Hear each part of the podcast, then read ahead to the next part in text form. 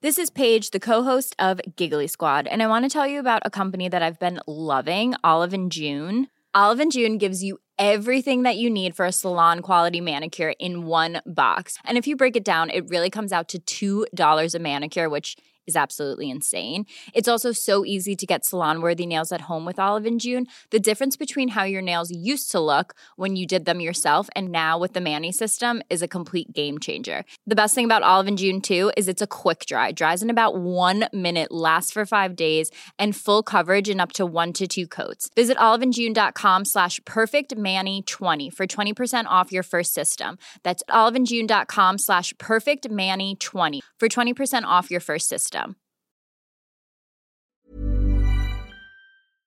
Hola, soy Juan Maldacena y te recomiendo que escuches Coffee Break para enterarte de las últimas noticias de la ciencia.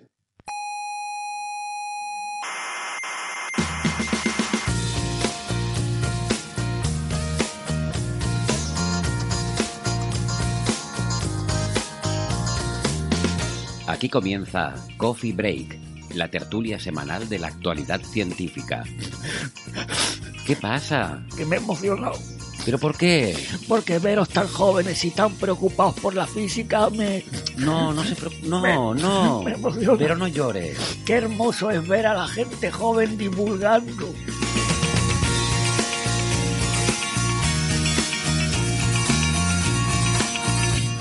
Saludos, habitantes de las 36 civilizaciones de la galaxia, o las que sean.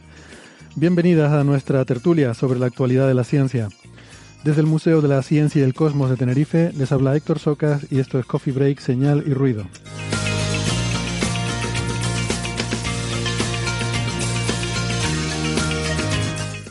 Hoy tendremos física teórica porque hablaremos de la conjetura de Maldacena y la termodinámica de agujeros negros. Y también de física experimental porque se ha conseguido producir un condensado de Bose-Einstein en la Estación Espacial Internacional.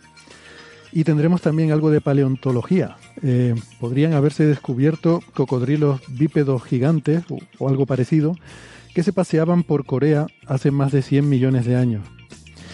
Eso sí, no hay constancia de que ninguno se viniera a veranear por el Pisuerga.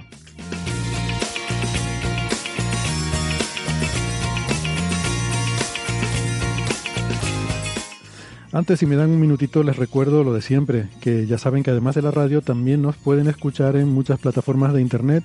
Estamos en Evox, en Spotify, en Google Podcast, en Apple Podcast, en TuneIn y en Lecton. Y siempre les aconsejamos suscribirse, que no les cuesta nada, y así no se pierde ningún episodio. Si se pierden un episodio, que sea porque quieren, porque tienen algo mejor que hacer y no porque no les haya aparecido la notificación con la información correspondiente. Ya saben que suele haber un botoncito de me gusta en los reproductores y a nosotros nos gusta que les den a me gusta si es que les gusta el programa. En cualquier caso, tienen toda la información y todos los audios, todos los episodios de Coffee Break en nuestra página web que es señalirruido.com. Con ñ y todo junto, señalirruido.com. Estamos en las redes sociales, también nos pueden seguir y podemos interactuar por allí, en Facebook, en Twitter y gracias a Neferchiti también en Instagram. Y ya saben que en Facebook está el club de fans, eh, donde pueden interactuar durante toda la semana con eh, otros fans del programa y con nosotros que también estamos por allí dando la tabarra de vez en cuando.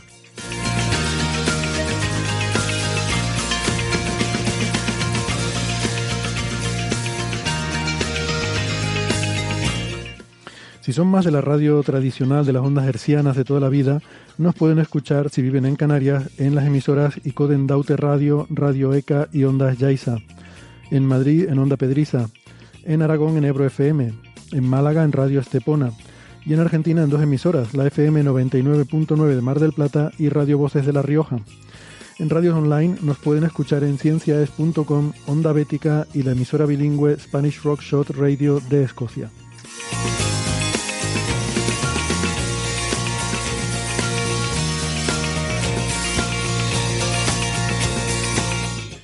Sara Robisco, ¿qué tal? ¿Cómo estás? Hola. Te pillé con el, el micrófono cerrado. Sí. Sara es eh, ingeniera informática y es eh, arroba SaraRC83 en Twitter, RC83, y um, tiene un blog que muchas veces me olvido de mencionar, que es Viajando con Ciencia. eh, que es muy recomendable, donde da sugerencias de sitios interesantes que visitar que tienen que ver con la actualidad de la ciencia. ¿Qué tal, Sara? ¿Cómo estás? Muy bien, a ver si lo retomo porque con el confinamiento no puedo salir y ahora que nos van a dejar salir libremente por allí para estar por el campo, pues tengo ganas de llenarlo de contenido. Muy bien. Y también en Málaga tenemos a Francis Villatoro. Hola Francis, ¿qué tal? Muy bien, aquí estamos en Málaga, un buen día, muy soleado. Yo estoy aquí fresquito, pero bueno, hace sol fuera. Pues, pues muy bien, Francis es profesor en la Universidad de Málaga, es eh, eh, físico, eh, informático y doctor en matemáticas y es arroba emulenews en Twitter y ya saben, su blog, el blog de la mula Francis, donde está siempre todo lo último, la rabiosa actualidad, incluso cosas que acaban de salir hace media hora, las encuentran en el blog de Francis, como fue el caso ayer con la historia del, del Xenon 1T. Hay que exagerar, ¿eh? porque publiqué la entrada sobre las seis y media de la tarde y la conferencia empezaba a las cuatro de la tarde, o sea que tuve dos horas y media. Bueno, dos horas y media. Es que a veces soy un exagerado. Lo reconozco. Pero antes de eso, eh, quería acordarme de nuestra amiga Isabel Cordero Carrión, eh, que ha estado con nosotros en un par de episodios, porque eh, nos contaba Isabel que ha sido receptora de una fellowship, de una de estas becas premio, muy interesante, muy prestigiosa, de la, Simon and Amy Nether Fellowship del Instituto Perimeter de Waterloo, en Canadá, que es uno de los centros importantes en física teórica. Y pues nada, le mandamos nuestra felicitación y un abrazo a Isabel. Seguro que esto es por lo bien que explicó en nuestro episodio 269 em, ese trabajo eh, que, que, ella pues estuvo aquí ayudando a explicar que habían hecho unos amigos suyos sobre la historia esta de em, la polarización de, de los fotones eh, emitidos espontáneamente en el vacío cuántico, ¿no? Al interactuar con, las, eh, con los gravitones.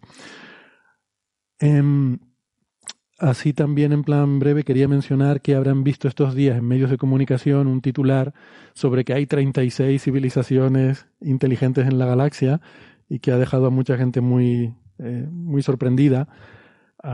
Pues habrán pensado, caramba, qué casualidad, la semana pasada hablamos sobre eh, ese especial sobre SETI, sobre búsqueda de inteligencia extraterrestre, y ahora sale este artículo. Bueno, este artículo es el que comentamos hace dos meses en nuestro episodio eh, 263 Hablamos cuando salió el preprint.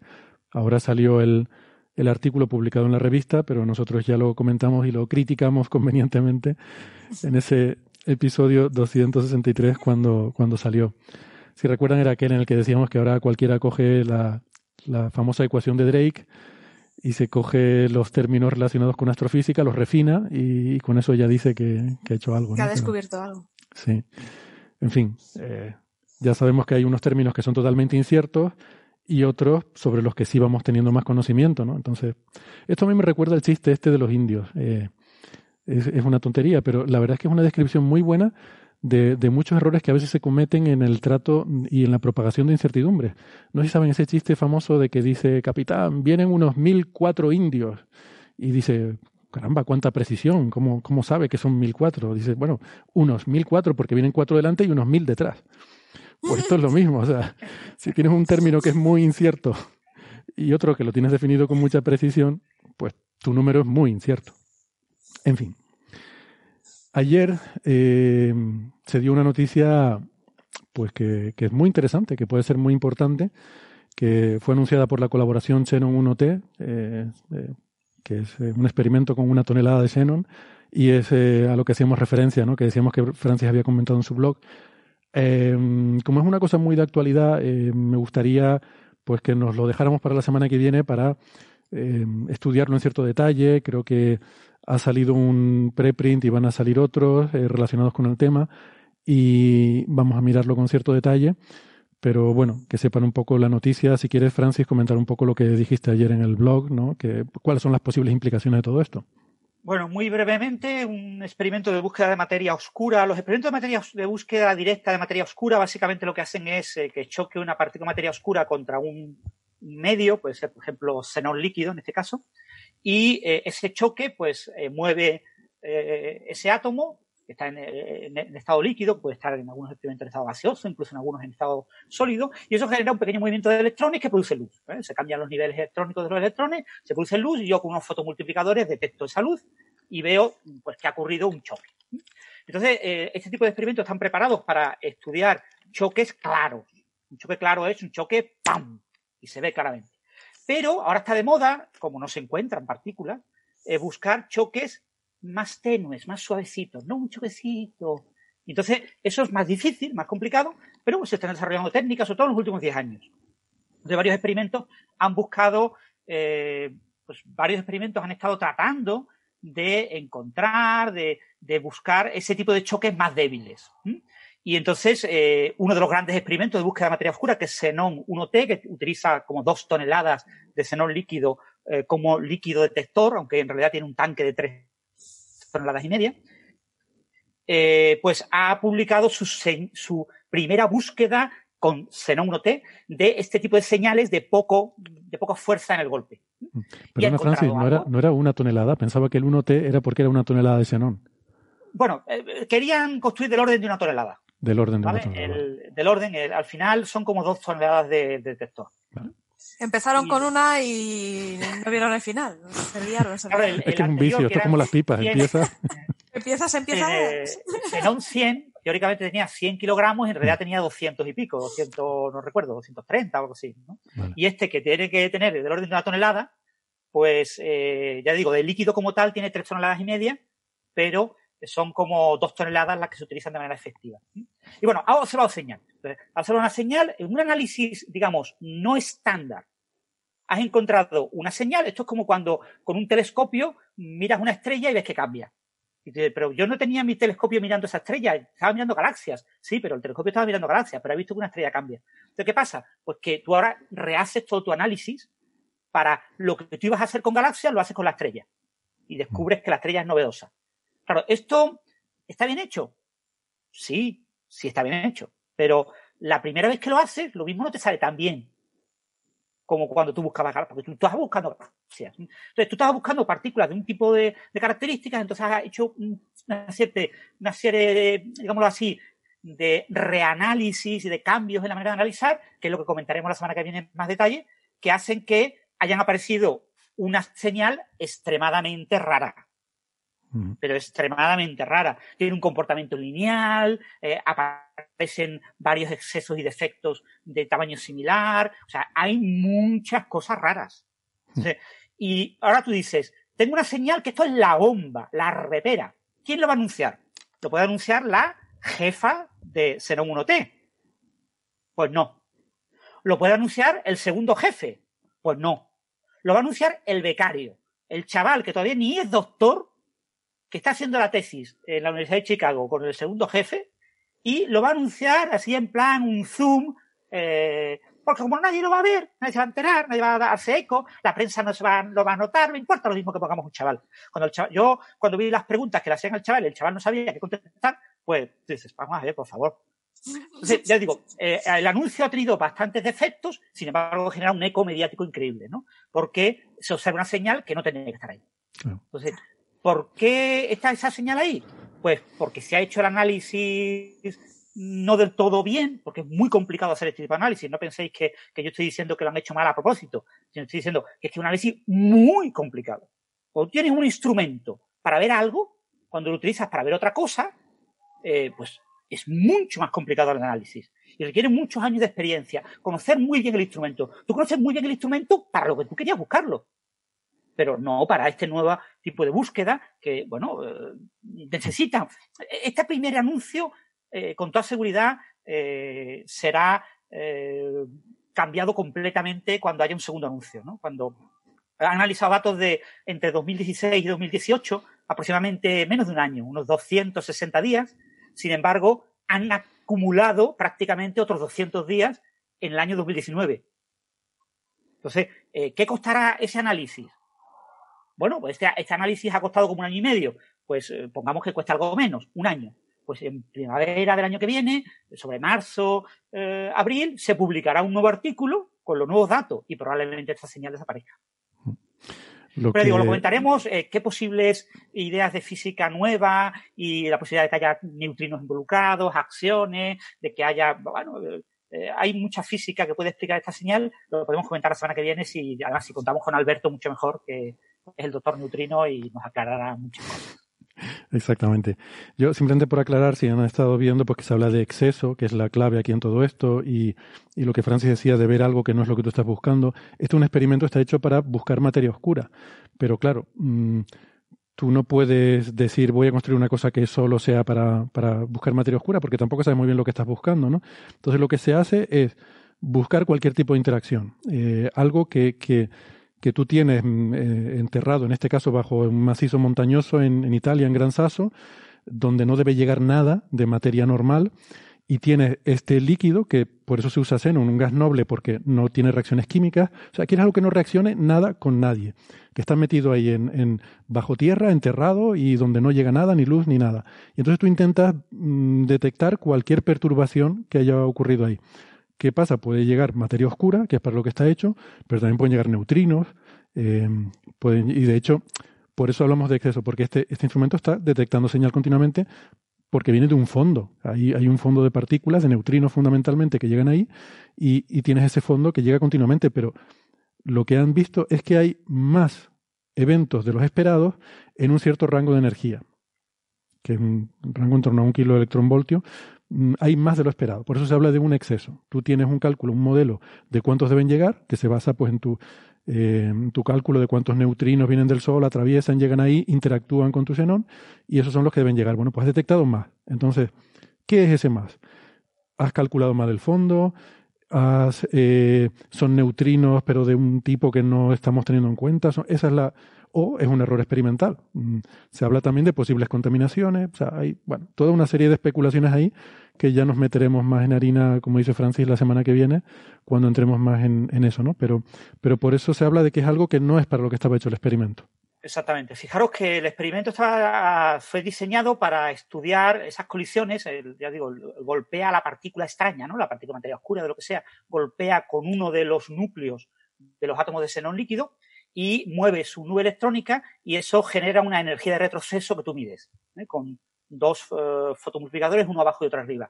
Eh, la diferencia de tiempos entre ambos te dice la posición en el, en el, dentro del tanque donde ha ocurrido el proceso y te dice también, te estima la cantidad de energía. Y ese instrumento estaba preparado para estudiar entre unos 100 kiloelectronvoltios y unos 10 kiloelectronvoltios. Entonces, eh, ha habido análisis que han extendido un poquito esos 100 kiloelectronvoltios hasta cerca de 200, del orden de 200, y ahora se ha publicado este análisis que los tiende por debajo de 10. Pero la sensibilidad original de diseño del instrumento por debajo de 10 kiloelectronvoltios era algo así como del 20%, o sea, caía de como del 80% hasta el 20%. Y resulta que la señal que observan está del orden de 1 y 5 kiloelectronvoltios. O sea, estás justo en el extremo donde peor lo tienes, donde peor te funciona el instrumento, donde mm, seguro que van a haber mayores fluctuaciones estadísticas, donde todo va a ir peor de lo peor de lo peor, ¿qué te encuentras? Con que va, tienes una señal desastrosa. Hmm. Además, el exceso es un exceso que va como en escalera, va en forma completamente lineal. Dices, para incrementar la sensibilidad, lo que yo puedo haber hecho, si yo soy una mala persona, es multiplicar por una función lineal la, la sensibilidad. Eh, multiplico el estadístico por una función lineal. ¿Qué hago? Elevo todos los errores y lo que tengo es un comportamiento lineal. Y tú miras la gráfica y ves el comportamiento lineal. Cuando le preguntaron al muchacho en la, rueda de prensa ayer eh, por el tema, dijo, no sé, no sabemos muy bien por qué nos da lineal. Eh, lo que esperaría alguien que tenga mala leche y que vaya pensando en que han trucado los datos es que va a haber un comportamiento lineal. Y tú observas un comportamiento lineal y no te preocupa.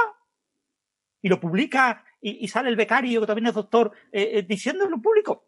Ya digo, eh, en mi opinión, es una, una, falsa alarma con absoluta seguridad. ¿vale? O sea, eh, generará cierto eco, pero es prácticamente imposible que esto sea real porque se mm, no entra, mm, o sea, tiene todos los defectos típicos, ¿no?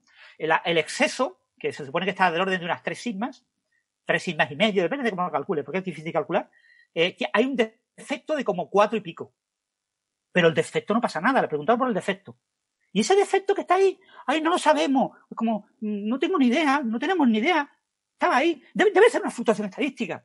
Pero, perdona, pero es que el exceso es más grande. El defecto es más grande que el exceso. Sí, pero mm, el, el, defecto tiene que ser una fluctuación estadística. Porque nosotros nos hemos preocupado por el exceso que está al principio. Que no tiene, no tiene sentido. O sea, tenía que haber dado la rueda de prensa a una persona con mucho más tablas, que se hubiera defendido mucho mejor y que hubiera aclarado las cosas. Mira, pues resulta que ese exceso pues creemos que es debido al no sé qué. Y no lo hemos dicho en el artículo, no lo mencionamos en el artículo, pero se ve, pero nosotros tenemos ya unas ideas, pero algo así, ¿no? Aunque fuera mentira, pero algo que te convenza pero lo, es que muy, muy, poco convincente. Y lo del defecto ha sonado de, oye, ¿y ese defecto de ahí? Eso estaba antes de que yo llegase. casi, casi. O sea, eh, ya digo, una, una curva, cuando ves la curva no te la crees. Una curva no creíble. Entonces, Mm. y, está en la región peor, está justo en el borde. Entonces, si tú ah. tienes un instrumento que, que está preparado para algo y, lo, y lo, lo, llevas al extremo, que es maravilloso llevarlo al extremo, los instrumentos hay que llevarlo al extremo, hay que aprovecharlo, vale mucho dinero. Este tipo de instrumentos valen, yo qué sé, millones de euros, 50, 100 millones de euros. Entonces, tienes que, eh, son financiación europea fundamentalmente, y, y, bueno, hay que explotarlos al máximo, eh, llevar el instrumento al extremo. Pero cuando llevas el instrumento al extremo, la primera vez que lo analizas, lo mismo te salen cosas raras. Bueno, de todas formas, yo, en fin, ya, ya, hablaremos con calma de esto la semana que viene, ¿no? Pero, pero vamos, que puede ser también, digo yo, siendo, mm, si, si, quisiéramos ser optimistas, que, que, que, no tenemos por qué serlo. Efectivamente, esto, cuando es una cosa que es la primera vez que, que se ve, casi siempre acaba siendo un error instrumental, un problema en el análisis, alguna cosa, ¿no? pero que tampoco estos problemas que dice Francis tampoco es que vayan a descartar el habrá que mirarlo bien y ver cuál es realmente el problema ¿no? Mm, el hecho de que te aparezca justo donde el instrumento pierde su, sensibilidad, es que también es un rango interesante, porque es el más o menos, si, si yo entiendo bien, es la temperatura, o sea, del orden de un kilo de electronvoltio del centro del Sol. Eh, mm. es la energía la que esperarías que si fueran partículas pues, como neutrinos o acciones solares o tal, podrían estar ahí, pero es verdad que la mala suerte es que el instrumento ahí es donde ya termina su, su sensibilidad, ¿no? Y, de hecho cae. Eh, a partir de ahí para abajo se ve que caen los eventos, ¿no? Pero bueno, mm, en fin, siempre nos anima el ver cosas que no cuadran con lo que esperamos porque nos, nos, da, nos da vidilla, ¿no? Nos da vidilla y nos da esperanzas de que se pueda descubrir algo nuevo. Así que lo, lo seguiremos. Y... De forma está todo muy, muy cogido. Ya lo hablaremos la semana que viene, pero está todo muy, muy cogido con. Mm. Entonces, eh, o sea, lo, yo creo que lo que tiene que quedar claro de la breve presentación que hemos hecho hoy eh, a todos los oyentes es que con toda seguridad esto es algo que se va Vamos, que yo estoy intentando vender el programa la semana que viene para que vengan a escucharlo, pero Francis me, me está diciendo que, que, no hace falta. que No, pero bueno, será muy bien ver la opinión de Alberto y, hablaremos de temas muy interesantes, porque para explicar este tipo de señales, pues hay que hablar de una serie de modelos, los acciones solares, eh, su implicación respecto a la materia oscura, hablar de las propiedades de los neutrinos, por ejemplo, del momento magnético de los neutrinos, si son de Dirac, son de Majorana, eh, habrá que hablar pues de otros fenómenos, por ejemplo, de la contaminación eh, con diferentes materiales radioactivos, tanto materiales pesados como plutonio, uranio, etcétera, como materiales ligeros, como puede ser el tritio. O sea, hay mucho de lo que vamos a poder hablar y es súper interesante para la semana que viene que nuestros oyentes lo escuchen. Porque... Muy bien, así, así ha quedado mejor. Yo entrevistaría al becario para preguntarle, ¿tú qué, qué hacías ahí? Que diga, pues a mí me dijeron que saliera. El pobre, vamos a dejarlo que descanse, que seguramente ahora estará, si, ha sido así como, yo no vi la conferencia ahora esa de prensa, pero si ha sido escondido debajo de la cama. El pobre, si ha sido como lo ha descrito Francis, me da un poco de pena, pero, que, sí, pero eso, que, que a mí me, eso, me, hmm. le faltaron tablas, sobre todo en la parte de preguntas, ¿vale? En la parte de presentación, pues nada, vas presentando y vas hablando, bla, bla, bla, bla, bla, te lo has preparado, todo muy bien preparadito, pero la parte de preguntas le hicieron unas preguntas como con saña, y, no Quiero pensar que quizás quisieron darle protagonismo a la persona que se había pegado el curro a hacer la mayor parte del trabajo, pero es verdad lo que tú dices, si vas a hacer una cosa tan que va a tener tanta repercusión, habría que tenerlo un poco protegido, ¿no? De, a lo mejor está bien que dé la presentación, pero que luego sea alguien ¿no? con más experiencia el que atienda las preguntas y que pueda tener un conocimiento más global, porque normalmente cuando uno empieza a trabajar en algo, puede saber mucho de eso en particular en lo que está trabajando, pero no tiene la visión global que aparte es por lo que te van a preguntar los periodistas y la gente que esté siguiéndolo, ¿no? O sea que en ese sentido... Sí, una cosa que se había anunciado como eco mediático, ¿sabes? Que, que mm. había mucha gente pendiente. En, el Zoom se acabaron las plazas, nada, en pocos minutos. Yo no pude conectarme directamente al Zoom, tuve que ver la retransmisión. O sea, yo no, no era una persona que podía hacer preguntas porque no me dio tiempo. Cuando fui, ya me dijeron que se habían acabado el número de personas que podían. Claro. Eh, allí, no tenían, allí no tenían señales de los oyentes para, para poder preguntar. Eso, había como 250 personas, 250 plazas y eso se había llenado, ¿no? Mm. Y probablemente en el vídeo había más de mil personas viéndolo claro. en, en, directo, en el momento en que hubiera más personas. O sea, sabía que iba a tener mucho eco. Xenon 1T es el gran experimento de materia oscura eh, en cuanto a tamaño, ¿no? El más grande que tenemos ahora mismo. Claro, y ellos lo habían promocionado también, habían, sí. habían enviado un mensaje diciendo acciones, materia oscura, tal, neutrinos. Sabía que iba a haber gente de fuera del, de lo que es el área que iba a preguntar cosas más exóticas, o sea, que, que, que un periodista a veces pregunta cosas que interesan al periodista, no interesan al científico. Claro. Y, y ahí Esto te me... puede buscar la, Esto me recuerda el caso de la chica, no me acuerdo ahora cómo se llamaba, que también me dio un poco de pena, de la del Event Horizon Telescope, que salió en internet y salieron muchas fotos suyas como la que había hecho el código, que había una chica joven de, no sé, veintipico sí, años, sí, sí, supongo que estaría haciendo su doctorado o algo así, y salió en todas partes como que era la persona que había hecho el código de tal, una exageración, porque estos son grandes colaboraciones. Una exageración, fue una exageración. No sé, muy grande. La muchacha, sí. Pero luego, claro, surgió la campaña contraria, la de la gente diciendo, eh, metiéndose con ella, diciendo que era una farsante, una impostora, no sé qué, y la pobre lo pasó muy mal. Eh, lo recuerda más que nosotros quisimos entrevistarla y un poco hablar de todas estas cosas. Y bueno, y eh, nos respondió el departamento de prensa de la colaboración eh, diciéndonos que bueno, que quizás para más adelante y tal. Y pero bueno, yo entendí entre líneas que la situación era, era difícil, ¿no? Que, sí. que luego viendo todo lo que se había montado, pues que esta chica lo pasó mal por, por toda la exposición mediática y, y toda. El... mía.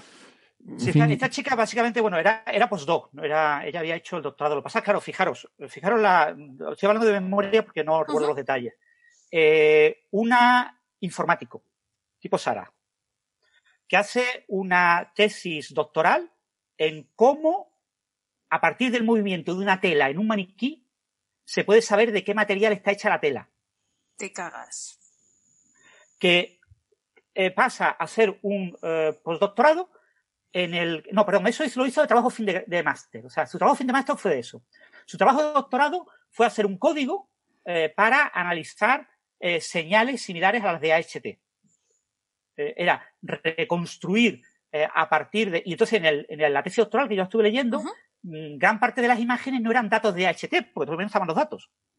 Eran datos pues, de imágenes, por ejemplo, la famosa foto de un fotógrafo, utiliza mucho tratamiento de imágenes, que se ve un fotógrafo, pues una foto borrosa, con diferentes puntos gordos, viendo diferentes algoritmos para mejorarla. O sea, prácticamente en la, en la tesis aparecía una vez una figura con, con figuritas de agujeros negros. Es una, una técnica de, de, reconstrucción de ese tipo de señales. ¿no? Y después hace el postdoctorado en la colaboración de HT. Y está en uno de los grupos, en el, en grupo del MIT. Eh, y, y, entonces, cuando por primera vez su algoritmo es aplicado, el algoritmo que ella está trabajando como postdoc, que no es el algoritmo que ella hizo en su tesis doctoral, que nadie la ha usado en la colaboración de HT. Pero bueno, eh, supongo que en el algoritmo que hicieron, eh, hubo tres algoritmos de análisis, ella trabajó en uno de los algoritmos, pues en ese algoritmo ella aportaría cosas, ¿no? Cosas de su tesis. Pero bueno, en cualquier caso, por eso la contrataron como postdoc. Pero en cualquier caso, eh, cuando saca la primera imagen, por Twitter dice que ya tiene la imagen, ¿no? O sea, ella dice que le saquen una foto, o no sé si lo hizo con el móvil, no parecía que lo hiciera con el móvil, parece que pidió a alguien que le hiciera la foto con su cara de sorpresa a ver la imagen, ¿no? Era la primera imagen del algoritmo en el que ella trabajaba. Entonces, esa imagen la guardó hasta que sale la rueda de prensa. Y cuando sale la rueda de prensa, como parte de su cuenta de Twitter, pues publica la foto. Esta es la foto de cuando yo vi por primera vez la imagen. ¿Qué interpreta la gente? La interpreta. Si ella saca una foto, que es la primera vez que ella vio esa imagen, es que ella, esa foto, eh, eh, eh, coincide con la foto final que se ha publicado por todo el mundo y no coincidía. Y además, ella es la que ha hecho el algoritmo. Entonces se montó todo un montaje. Ella había dado una charla TED unos meses antes. Y eso la hizo muy popular, porque contaba un poco los algoritmos de su tesis y, y lo que estaba haciendo con la colaboración HT, ¿no? Entonces, claro, ahí se generó un eco mediático increíble de, por un lado, la gente, como has comentado esto, la gente a favor de ella, qué maravilla que una mujer lidere el grupo, ya la gente la ponía como IP. Cuando en la, en la foto del grupo en el que ella estaba, costaba trabajo encontrarla. Había cinco o seis mujeres y, y, y, había que tener vista, pues yo estaba un poquito detrás, había que tener vista para saber dónde estaba ella, ¿no? Eh, ella obviamente, pues si hay un premio Nobel para eso, no recibe nada, porque ella era un, un por dos, o sea, un, trabajador más en el grupo, ¿no? Y además era uno de los grupos. de HT, porque son muchos grupos, hubo varios algoritmos de análisis. Pero bueno, eh, la verdad es que ella ha ido muy bien, ella ha obtenido un muy buen resultado. Eh, creo que ya es profesora en, en Caltech o así, se fue a, la otra costa, de, la costa este, en, en, Boston, en el MIT, se fue a, California y parece que le va muy bien, ¿eh? sigue trabajando con la colaboración de HT y, ya está muy bien colocada. O sea, ella ha tenido bastante rédito de haber sido tenido esa fama, porque eso seguramente le habrá. Pero es verdad eso que después te ponías a hablar y hubo gente que la defendió en la colaboración. Bueno, ella es una más, ella, su papel fue muy importante, pero claro, ella no es una de los líderes, pero se trató de justificar para que no quedara muy mal pero sí es verdad que hubo mucha gente que la atacó diciendo, a ver, esta mujer aprovechándose de la conexión HT y diciendo ella que ella es la líder de... Y, sí, yo, yo creo que ella quedó, quedó en medio ahí de dos corrientes, ¿no? Sí. Una que la, sí. la, puso ahí en un pedestal y otra que fue a tirarla de ese pedestal de forma brutal, ¿no? Entonces una cosa que sí, debió ser muy duro. Pero bueno, no, no quería tampoco... Pero tuvo que pasar mal, ¿eh? Sí, sí, no. No lo sé, ya digo, pero quedó muy bien colocada, ella estaba contenta. Pero bueno, esto iba en, en, el sentido de lo que decía, ¿no? De que está bien dar protagonismo a, en fin, a la gente joven que ha estado picando piedra, pero que también hay que proteger un poco la exposición mediática puede, puede ser una cosa difícil de, de llevar y, y, generar una presión que, sí. que es complicado, ¿no? Eh, bueno, mm, por ir pasando de tema, no sé si quieren comentar algo más sobre esto o vamos, vale, pues tiramos para adelante. Eh, otra de las cosas que nos ha gustado ver estos días es eh, el primer perihelio de la, el perihelio es el punto más cercano al Sol en su órbita de la sonda Solar Orbiter, la sonda eh, europea, que además a Sara y a mí nos gusta mucho porque tenemos amigos muy involucrados, ¿verdad? En esa misión, Sara. Eso es. Uh -huh. La verdad es que nos hace ilusión y está ahora mismo está a su mitad de camino entre la Tierra y el Sol y es su primer perihelio y ¿qué va a hacer? Pues va a aprovechar y va a empezar a hacer fotos. Está tomando fotos porque eh, no, como ya hemos hablado en otras ocasiones, Solar Orbiter no se acerca tanto al Sol como la Parker, pero tiene la capacidad de que puede fotografiar. Si lleva cámaras, la Parker no llevaba. Y esto nos va a, permitir tomar imágenes, además de muchas más, muchos más datos, ¿no? Y es chulo, es un experimento chulo. Y a lo largo del mes que viene, todos estos datos que está recogiendo ahora, mientras está haciendo este perihelio, esta vueltecita, pues eh, los publicarán. Así que estamos así esperando con muchas ganas para ver qué, qué ve y si sí. ve bien, claro. Yo quería aclarar que eh, cuando, cuando dices que está a mitad de su camino, no es que no es que vaya hacia el Sol y ahora esté a mitad de camino no, no, y dentro no, de otros meses llegará al Sol. Cuidado. Está orbitando, ¿no? Está orbitando en torno al Sol. Y lo que sí es cierto es que está, este perihelio, que es el punto más cercano a la órbita, está más o menos a media unidad astronómica que es el, Eso es. Eh, entiendo que es a lo que te referías, que está a Eso mitad de es, distancia sí, sí, entre la Tierra y el Sol, ¿no? Eso Pero es. ahora volverá otra vez hacia afuera. La idea es que haga encuentros. volverá a acercarse. Sí, hará encuentros gravitatorios con Venus en diciembre, eh, será el primer encuentro, y esos encuentros gravitatorios, igual que hizo la Parker, son los que van modificando esa órbita para que los perihelios cada vez sean más cercanos al Sol, y en el caso de, de esta sonda, que es lo guay que tiene, para irla eh, sacando de la eclíptica. Irá, eh, digamos, levantándose, entre comillas, por encima del plano de los planetas, que será lo que le permita ver desde otra perspectiva diferente polos. que no, que no podemos ver desde la Tierra, ¿no? Efectivamente, porque lo bonito de la Solar Orbiter es que va a ver los polos solares. Que nosotros ahora mismo, desde la posición que estamos en la Tierra, no vemos esa parte. No lo vemos con detalle. Entonces, ver desde otra perspectiva el Sol es, es interesante.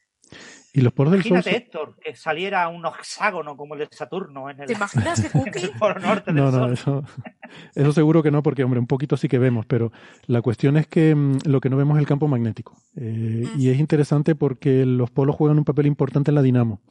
La dinamo tiene dos fases. Una fase en la que el campo magnético que está alrededor del ecuador lo va desmenuzando, lo va desmigajando y lo va transportando hacia los polos y se va acumulando en los polos por eh, unas corrientes de circulación global. Y, mm, y un- una vez que, que, lo va acumulando en los polos forma el, el campo dipolar, el dipolo del Sol, que es el que vemos en el mínimo solar. Y luego ese campo dipolar, con una estructura de polo norte, polo sur, eh, que es el que hay en el mínimo, hay un, una estructura de polo norte, polo sur, luego esa, eh, luego es la rotación, y sobre todo la rotación diferencial, la que va rompiendo ese campo dipolar para generar un campo en forma de, de, de, de donut, ¿no? en forma de toro. El, el, la componente toroidal del campo alrededor del ecuador. O sea, es como un ciclo, una oscilación que en una fase convierte el campo toroidal del ecuador, lo convierte en polar, y en la otra fase coge el campo polar y lo convierte en, ese toroide. Así es como funciona un poco el, una oscilación entre esos dos estados, ¿no? Y, por eso es muy importante ver lo que pasa en los polos, que no lo entendemos bien porque desde la Tierra no podemos, eh, no solo el efecto de proyección, sino que también por la forma en la que medimos el campo magnético, lo podemos medir, podemos medir bien la componente eh, longitudinal, o sea, la componente a lo largo de nuestra línea de visión. Pero claro, en el polo mm, lo vemos de una forma ya mm, perpendicular, o sea, si hay una estructura vertical en el polo es perpendicular a la línea de visión y ahí nuestra sensibilidad es muy, muy pequeña.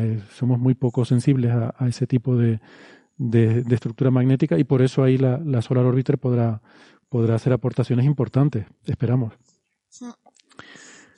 Y... En ese sentido, eh, tu, grupo, Héctor, está colaborando con esos datos, vas a utilizar esos datos porque tú trabajas en campos magnéticos del Sol, ¿no? Sí, pero mm, bueno, no sé si. Yo, personalmente trabajo en otro tipo de. Mm, en las capas más altas, eh, me interesan más, que no van a ser observadas por Solar Orbiter.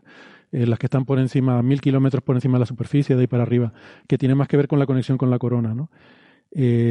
pero bueno, sí que es verdad que compañeros nuestros, de hecho, uno de los IP de instrumentos de Solar Orbiter era nuestro compañero Valentín Martínez Pillet, que, estaba aquí en el instituto, y él esa responsabilidad la dejó cuando se fue a Estados Unidos a ser el director del Observatorio Solar Nacional de Estados Unidos. Y entonces ahora quienes están haciendo eso es, por una parte, la gente del Instituto Max Planck eh, de, de Instituto Max Planck de Sistema Solar en, Gotinga, y por otra parte, eh, nuestros colegas en Granada, en el Instituto de Astrofísica de Andalucía, liderados por José Carlos del Toro, que quería mencionar que lo entrevistamos en el episodio 251 sobre, sobre ese tema. sobre Solar Orbiter. Y estuvimos hablando ahí bastante de Solar Orbiter. Si alguien tiene interés, pues le recomiendo ese episodio. Solar Orbiter también lleva otros instrumentos y hay más participación española y, hay otros instrumentos con los que Sara tiene más relación. Sí, eh, es REMS, que... No, es REMS, perdona, que me he equivocado de sonda. hay un...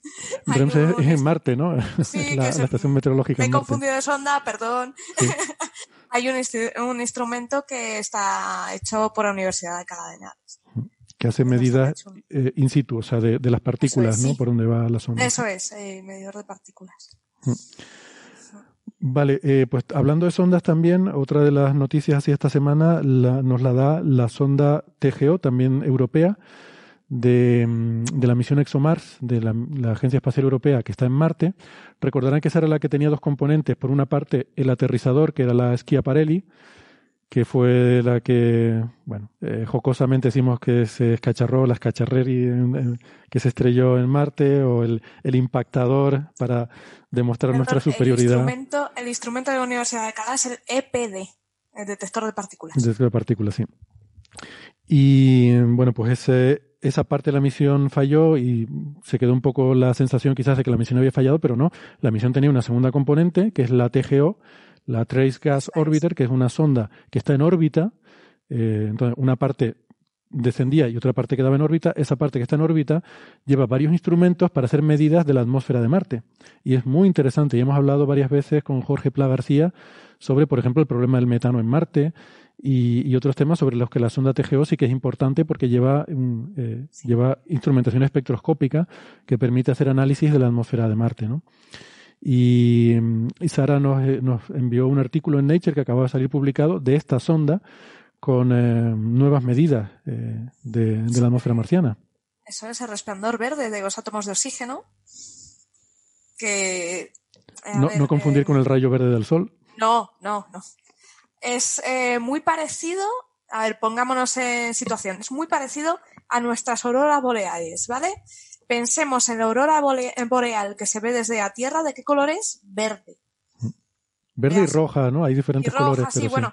Pero, la parte verde, sí. La parte verde es por el oxígeno, ¿vale? Cuando mm, llegan los rayos solares, pues se las activan. Y entonces, el CO2 se descompone, eh, sale oxígeno por un lado y monóxido de carbono por otro. Vale, pues se pensaba, se teorizaba sobre que esto tenía que pasar en otros planetas decían, esto tiene que pasar también fuera de la Tierra, no es normal que, que solo sea aquí. Y se, había teorías que decían que en Marte tenía que haber este fenómeno. Lo que pasa es que para ver este fenómeno en una atmósfera tan débil como la de Marte, tienes que colocarte mm, de una forma para ver un poco de canto, ¿sabes? Tienes que ver la atmósfera así un poquito eh, tumbado y para eso está esta sonda. Esta sonda la tumbas un poquito, ves durante el día cuando le pega el sol cómo interactúa y ahí han descubierto el, el resplandor verde. Es que este, este es el mismo resplandor que se ve también en las imágenes de la alta atmósfera cuando a veces nos ponen esos vídeos de la Estación Espacial Internacional y se ve una capita verde delgadita por encima. Es ese resplandor de, del oxígeno que, que se da y también se dan las auroras boreales, pero pero también se dan, pero eso es muy difícil de muy difícil de ver, claro, en el espacio donde no tienes casi contaminación ninguna de la Estación Espacial Internacional se ve muy bien y hay gente, hay astrofotógrafos muy muy habilidosos que han conseguido eh, tomar imágenes desde tierra en las que se puede ver ese resplandor verde, no en aurora, sino en la alta atmósfera en general, ¿no? Pero eso es muy difícil de, fotografiar. Sí, lo, que eh, hacen es subirse a una montaña o así para poderlo ver, ¿o cómo? Sí. sí, tienes que intentar quitarte toda la polución luminosa que puedas, tienes que tener un cielo extremadamente oscuro y, y entonces lo, lo, pueden sacar, no sé, con, tienes que tener condiciones de mucha limpieza del aire y, algo así, porque es muy tenue, realmente es muy, muy, muy tenue. Y, sí, otra posibilidad es, perdona Sara, es un globo sonda. Eh, También. Que pone el iPad o lo que sea, lo, digo, el iPhone. El iPhone en, en, en, el globo sonda, cuando caiga se te da un buen perrazo, se te rompe seguro. y, y ven el vídeo de, de, la alta atmósfera, ven todo eso. Mm. Sara, perdona. Eh, no, que esto, este hallazgo que parece, os puede parecer así un poco chorras, no lo es. ¿Por qué? Porque nos permite saber cómo se comportan las atmósferas de otros, de otros planetas. ¿no? Viene muy bien para investigar cómo es la atmósfera, eh, para nuevos lanzamientos en Marte, saber cómo se comporta esa atmósfera, cómo, eh, cómo se, de qué se compone, pues viene bien para no tener otros cacharrelli. Eh, entonces, es súper útil, ¿no? Y de cara a otros planetas, otros cuerpos del sistema solar, viene muy bien, ¿no?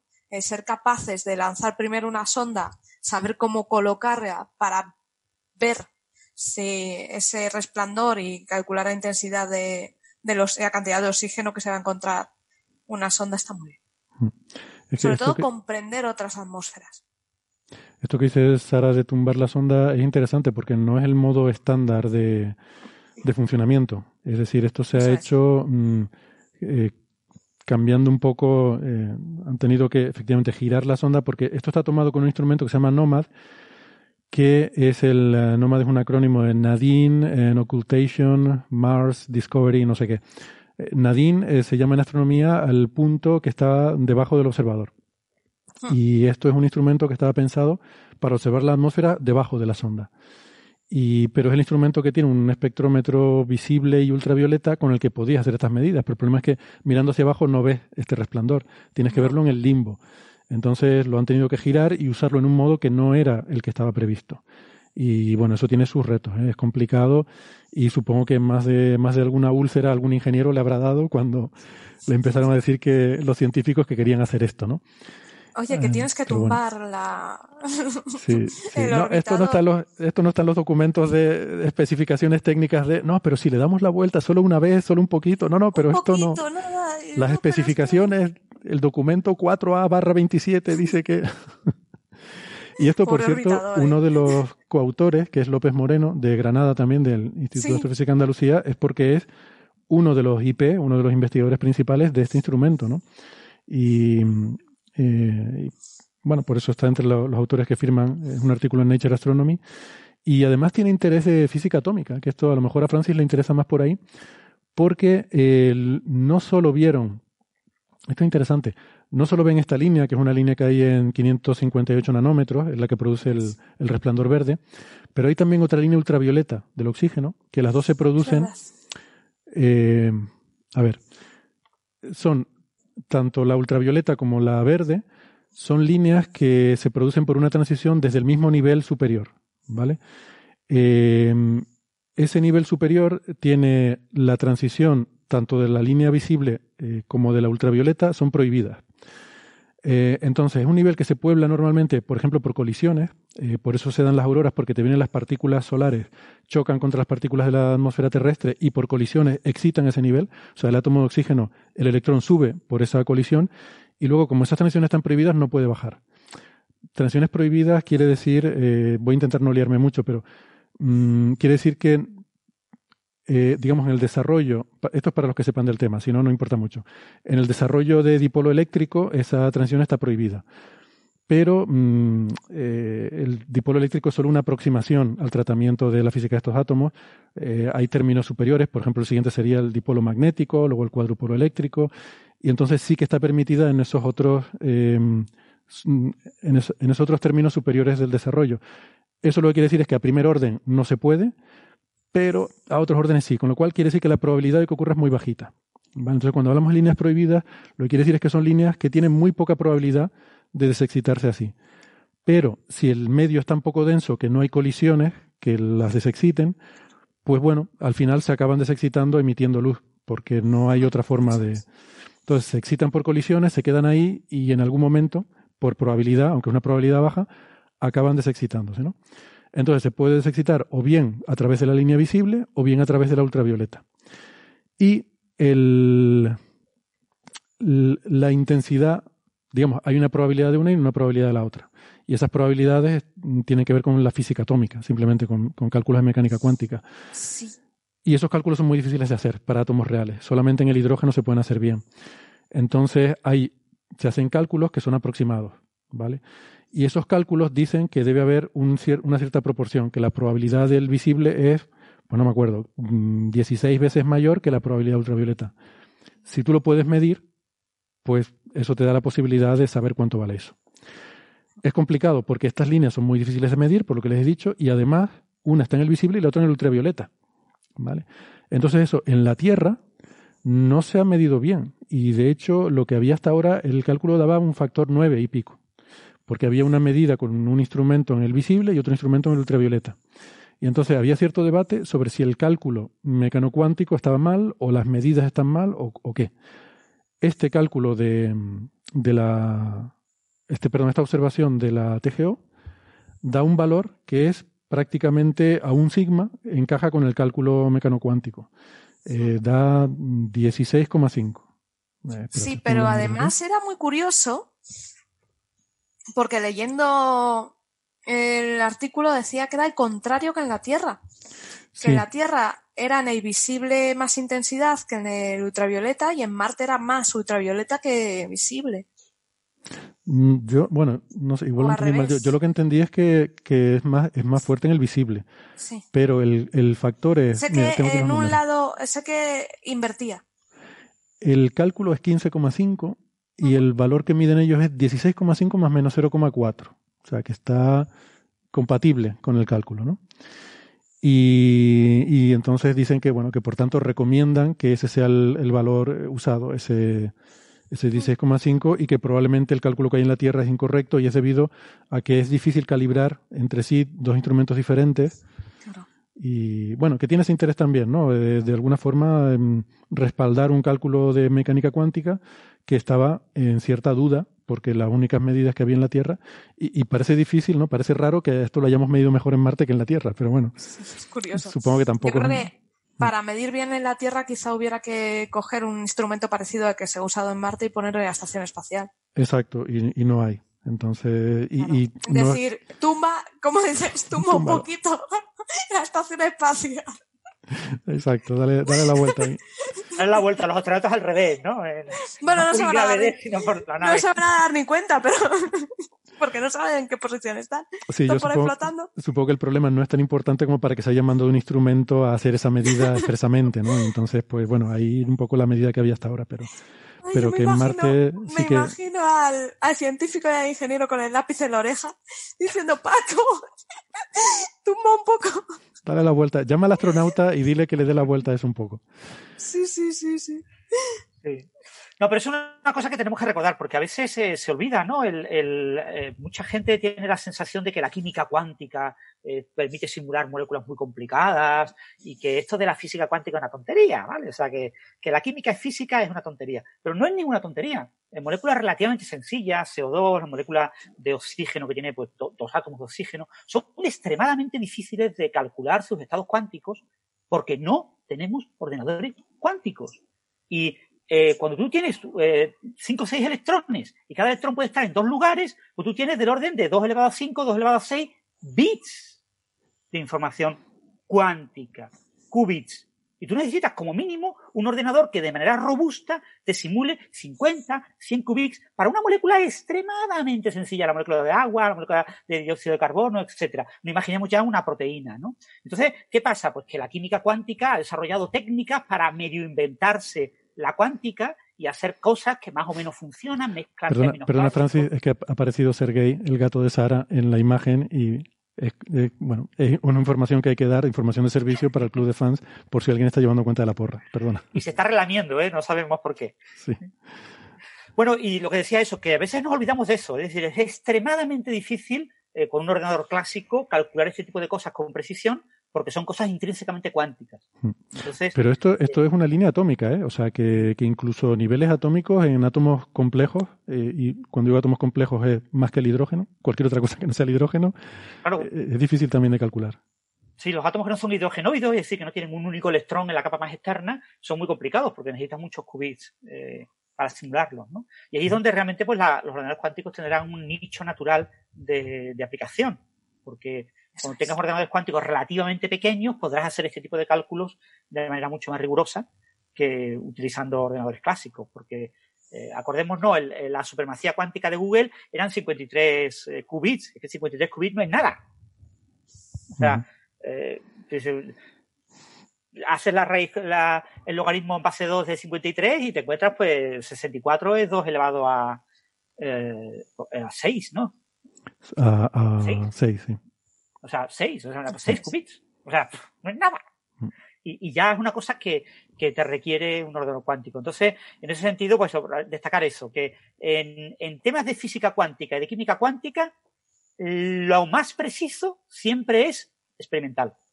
Experimentos de laboratorio o observaciones astrofísicas o en este caso eh, planetarias. Mm. Eh, siempre la observación es mucho más precisa que lo que tú puedes calcular por una, una única razón no, tenemos ordenadores cuánticos.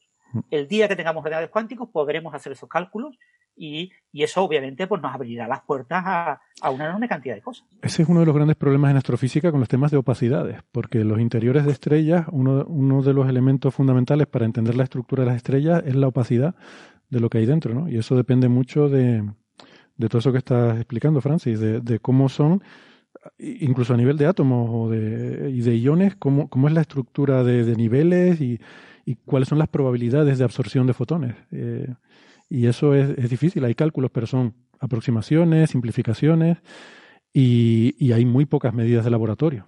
Entonces es complicado. Y, por eso, Héctor, lo que tú comentaste una vez en Twitter eh, que habías hecho un trabajo para tu carrera, es extremadamente difícil saber qué tiempo echa un fotón que sale de, que se genera en el núcleo del Sol, mm. qué tiempo echa ese fotón y abandonar la superficie de, la estrella. Obviamente no es el mismo fotón, pues van mm. cambiando los fotones en cada una de las scattering, de, cada una de las dispersiones. Pero en cualquier caso, eh, estimar ese tiempo es extremadamente difícil, salvo que hagas unas cuantas cuentas en plan servilleta, pero eh, porque hay muchas cosas que ignoramos. Sí, hacerlo bien, hacerlo bien es prácticamente imposible, ¿no? O sea, lo puedes saber así como muy con un factor 10 arriba o abajo, pero, pero poco más. Ese cálculo se hace para demostrar una cosa que es muy contraintuitiva, que es que es muchísimo tiempo. o sea, sean 10.000 años o sea un millón de años, es muchísimo más tiempo del que nos hubiéramos imaginado a lo mejor, ¿no? Y eso es, interesante de por sí. Bueno, mmm, pues si quieren pasar de tema eh, a otro completamente diferente, eh, Sara encontró un artículo en Science, eh, perdón, en Nature Scientific Reports eh, sobre esta, esta cosa tan extraña que mencionaba yo en la introducción de una especie de cocodrilos bípedos en el periodo del Cretáceo temprano en Corea. Cretáceo temprano, en unos 100 millones de años, ¿no? Pues en Corea resulta que hay un yacimiento bastante curioso. Es un lagersate. ¿Qué es un lagerstate? Eh, mm, perdón por mi terrible, eh, mi terrible ademán, ¿vale? Está en la formación Jinju. Un lagerstate es un yacimiento paleontológico, o bien con un enorme contenido de, de restos, o bien con un estado de conservación excepcional. En este caso, son ignitas, eh, o que vienen siendo huellas y rastros que se han encontrado, pero eh, el nivel de detalle es tal que se notan las almohadillas y o las marcas de la piel. Es muy, muy chulo. Tiene, me parece que son eh, 8.000 metros no, 800 metros cuadrados. Y en varias capas, ¿vale? En forma de, eh, está, imaginaoslo como una lasaña, todo lleno de cada capa y han aparecido pues distintos eh, restos, distintos rastros de huellas y uno de ellos es un poco curioso porque se lleva estudiando tiempo. ¿Por qué? Porque son solo mm, patas traseras, pero las patas hasta hace unos años se pensaban que eran de un, eh, un pterosaurio, pero son muy grandes. Dices, ostras, eh, un pterosaurio tan grande que los pterosaurios a, de, muy, muy grandes se movían a cuatro patas. Dice, bípedo, uff, y se barajó esa hipótesis, ¿eh? de que los pterosaurios muy grandes fueran bípedos. Pero no terminaba de cuadrar.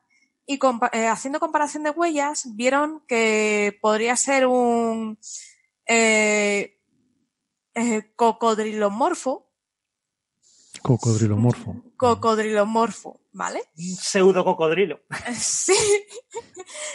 Y esto ha sido comparando con unas huellas de un animal muy parecido, eh, llamado Batrachopus, que se ha encontrado aquí en España, unos rastros, y en Estados Unidos.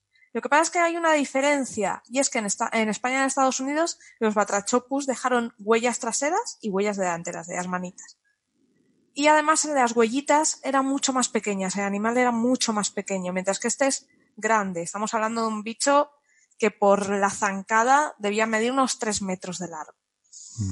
Dices, vale, pues ¿por qué no tenemos las huellas delanteras? Puede ser porque no, al tener el centro de gravedad en la cadera, eh, apoye más peso sobre las patas y apoyarse menos en las manos, deje menos marca. Mm, parece que no, porque como este yacimiento es tan detallado, tiene este nivel de calidad, se hubiera marcado algo y no hay ningún rastro. Entonces es extraño, ¿no? Debemos decir también que otra peculiaridad, eh, en comparación con otros cocodrilos, es que el cocodrilo que nosotros conocemos camina apoyando la, parte delantera de la pata. O sea, dedetes y la almohadilla delantera.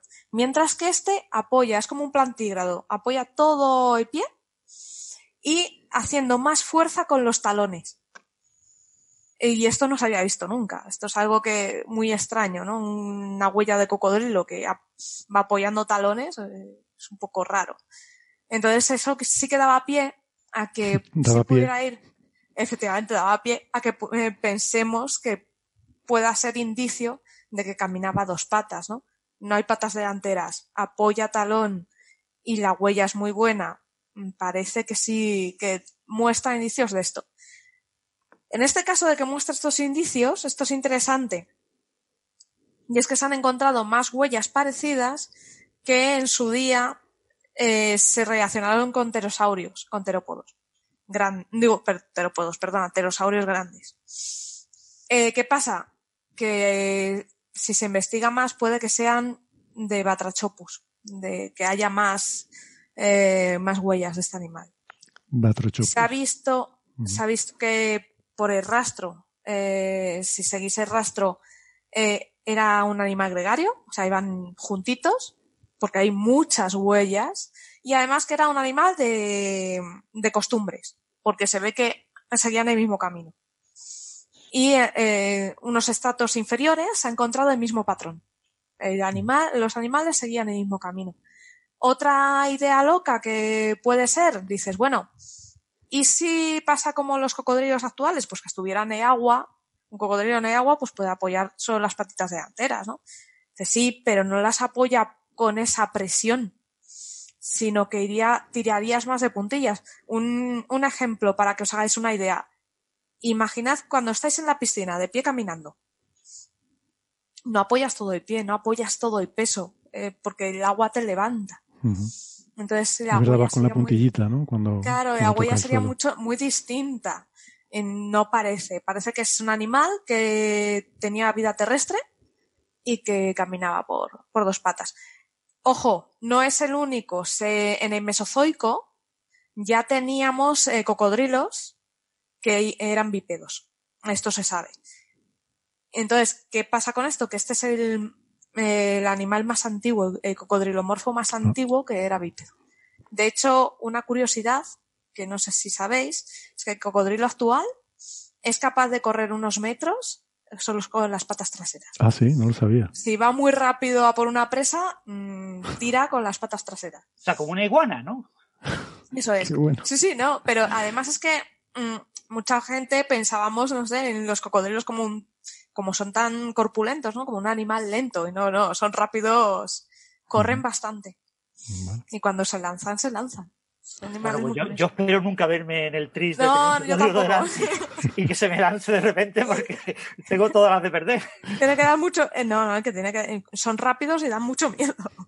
No, pues ya te digo que es ese hallazgo del primer cocodrilo, eh, eh, a primera eh, indicio, porque aún no está muy, muy confirmado, de, de caminar bípedo en cocodrilos. Es, es interesante por eso. Es Interesante. chulo. Y sobre todo el paper muy bonito.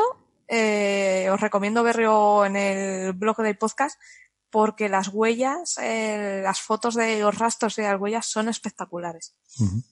Muy bien, lo pondremos con las referencias de- del episodio. Hmm. Bueno, nosotros llegados a este punto vamos a despedirnos de los oyentes que nos escuchan por la radio, vamos a hacer nuestra habitual pausita para el café, pero como siempre les recordamos que si quieren seguir la conversación, que nos queda hablar del condensado Bose-Einstein y de los eh, y de la conjetura de Maldacena, que nos escuchen en el podcast que vamos a seguir hablando de otros temas apasionantes.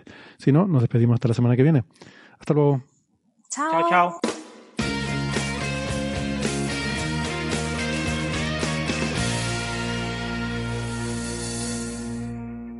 Bien, gracias por seguir acompañándonos. Eh, el siguiente tema que teníamos para comentar hoy es un artículo que se ha publicado, eh, creo que en Nature, porque no me aparece aquí el, sí, en la revista Nature, por eh, un grupo de investigadores del JPL, el, am, el laboratorio de, de propulsión a chorro, eh, que son los que han hecho una especie de laboratorio en la Estación Espacial Internacional que se llama, ¿cómo era Francis? El laboratorio frío. mm, Cold Cool. Atom Laboratory. ese, gracias. El laboratorio de átomos fríos o laboratorio frío de átomos. Uno nunca sabe en, en estas circunstancias cuál es el Átomos fresquitos. átomos fresquitos, ¿no?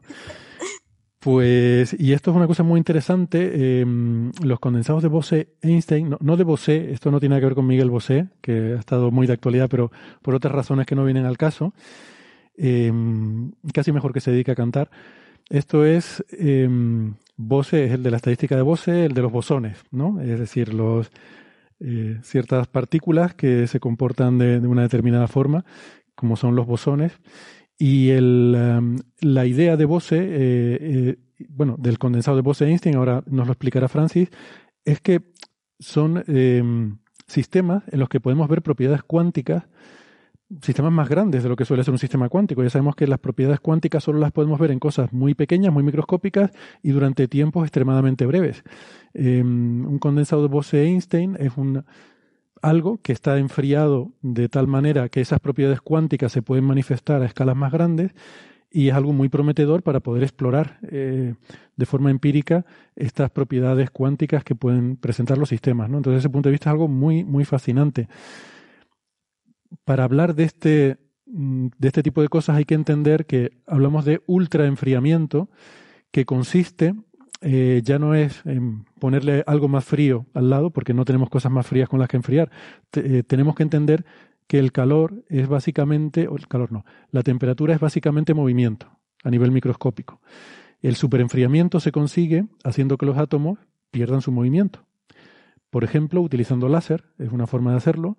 eh, si tú sintonizas un láser al movimiento de un átomo, de forma que cuando el átomo se mueve en dirección hacia el láser, el láser lo empuja en la dirección contraria y en la otra dirección lo mismo, con otro láser sintonizado por el otro lado, con eso consigues restarle movimiento, lo vas amortiguando.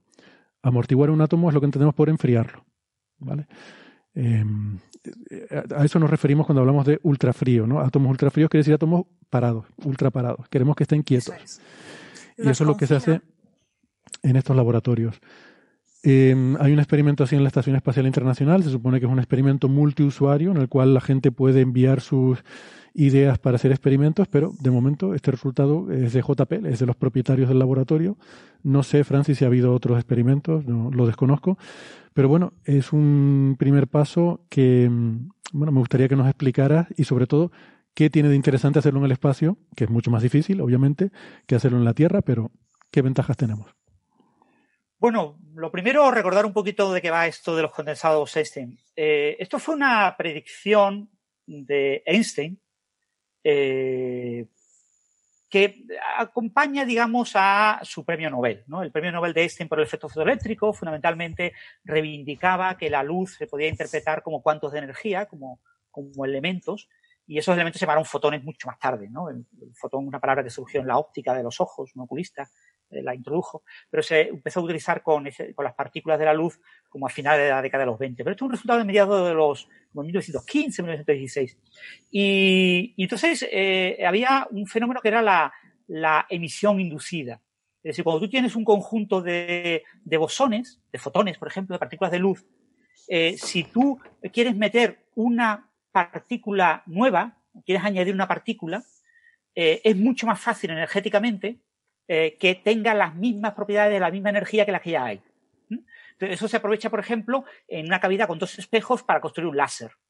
Eh, yo hago una, una, emisión estimulada porque yo voy inyectando fotones y los fotones se van como eh, adaptando a vibrar eh, en un múltiplo de la frecuencia de la distancia entre los dos espejos. Y todos acaban vibrando de la misma manera, de manera coherente, con lo que yo hago un agujerito y me sale un chorro de luz coherente. ¿no? Todos más o menos con el mismo color, la misma frecuencia. Eso es la base del, del láser. Y eso es un resultado de Einstein, obviamente muy, muy teórico, eh, y uno de los primeros grandes resultados de la mecánica cuántica, porque Albert Einstein es uno de los grandes padres de la mecánica cuántica. Y a principios de la década de los 20, eh, eh, Bose le envía, Bose le envía eh, un artículo a Einstein, que Einstein al principio no se lo cree mucho, que es la posibilidad de hacer algo parecido con átomos.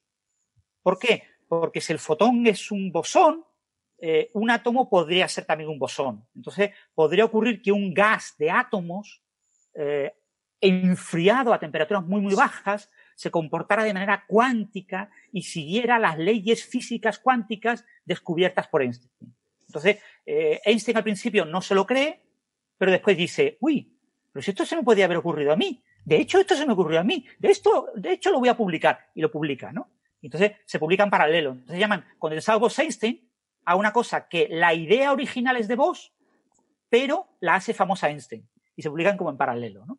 Entonces, es una idea que era una idea teórica, ¿no? Una idea teórica que en la década de los 1950... Pero, pero perdona, eh, Francis, se... eso, esa historia no la conocía yo así. O sea, eso, tal como lo has contado, suena un poco a plagio. No, no, porque era una época diferente a la actual. Eh, y cuando tú miras los resultados, la, la, potencia expresiva y el dominio de la idea que tenía Einstein no es el que tenía Bose. Entonces, el trabajo de Bose eh, requiere el trabajo de Einstein para, para estar redondo. ¿eh?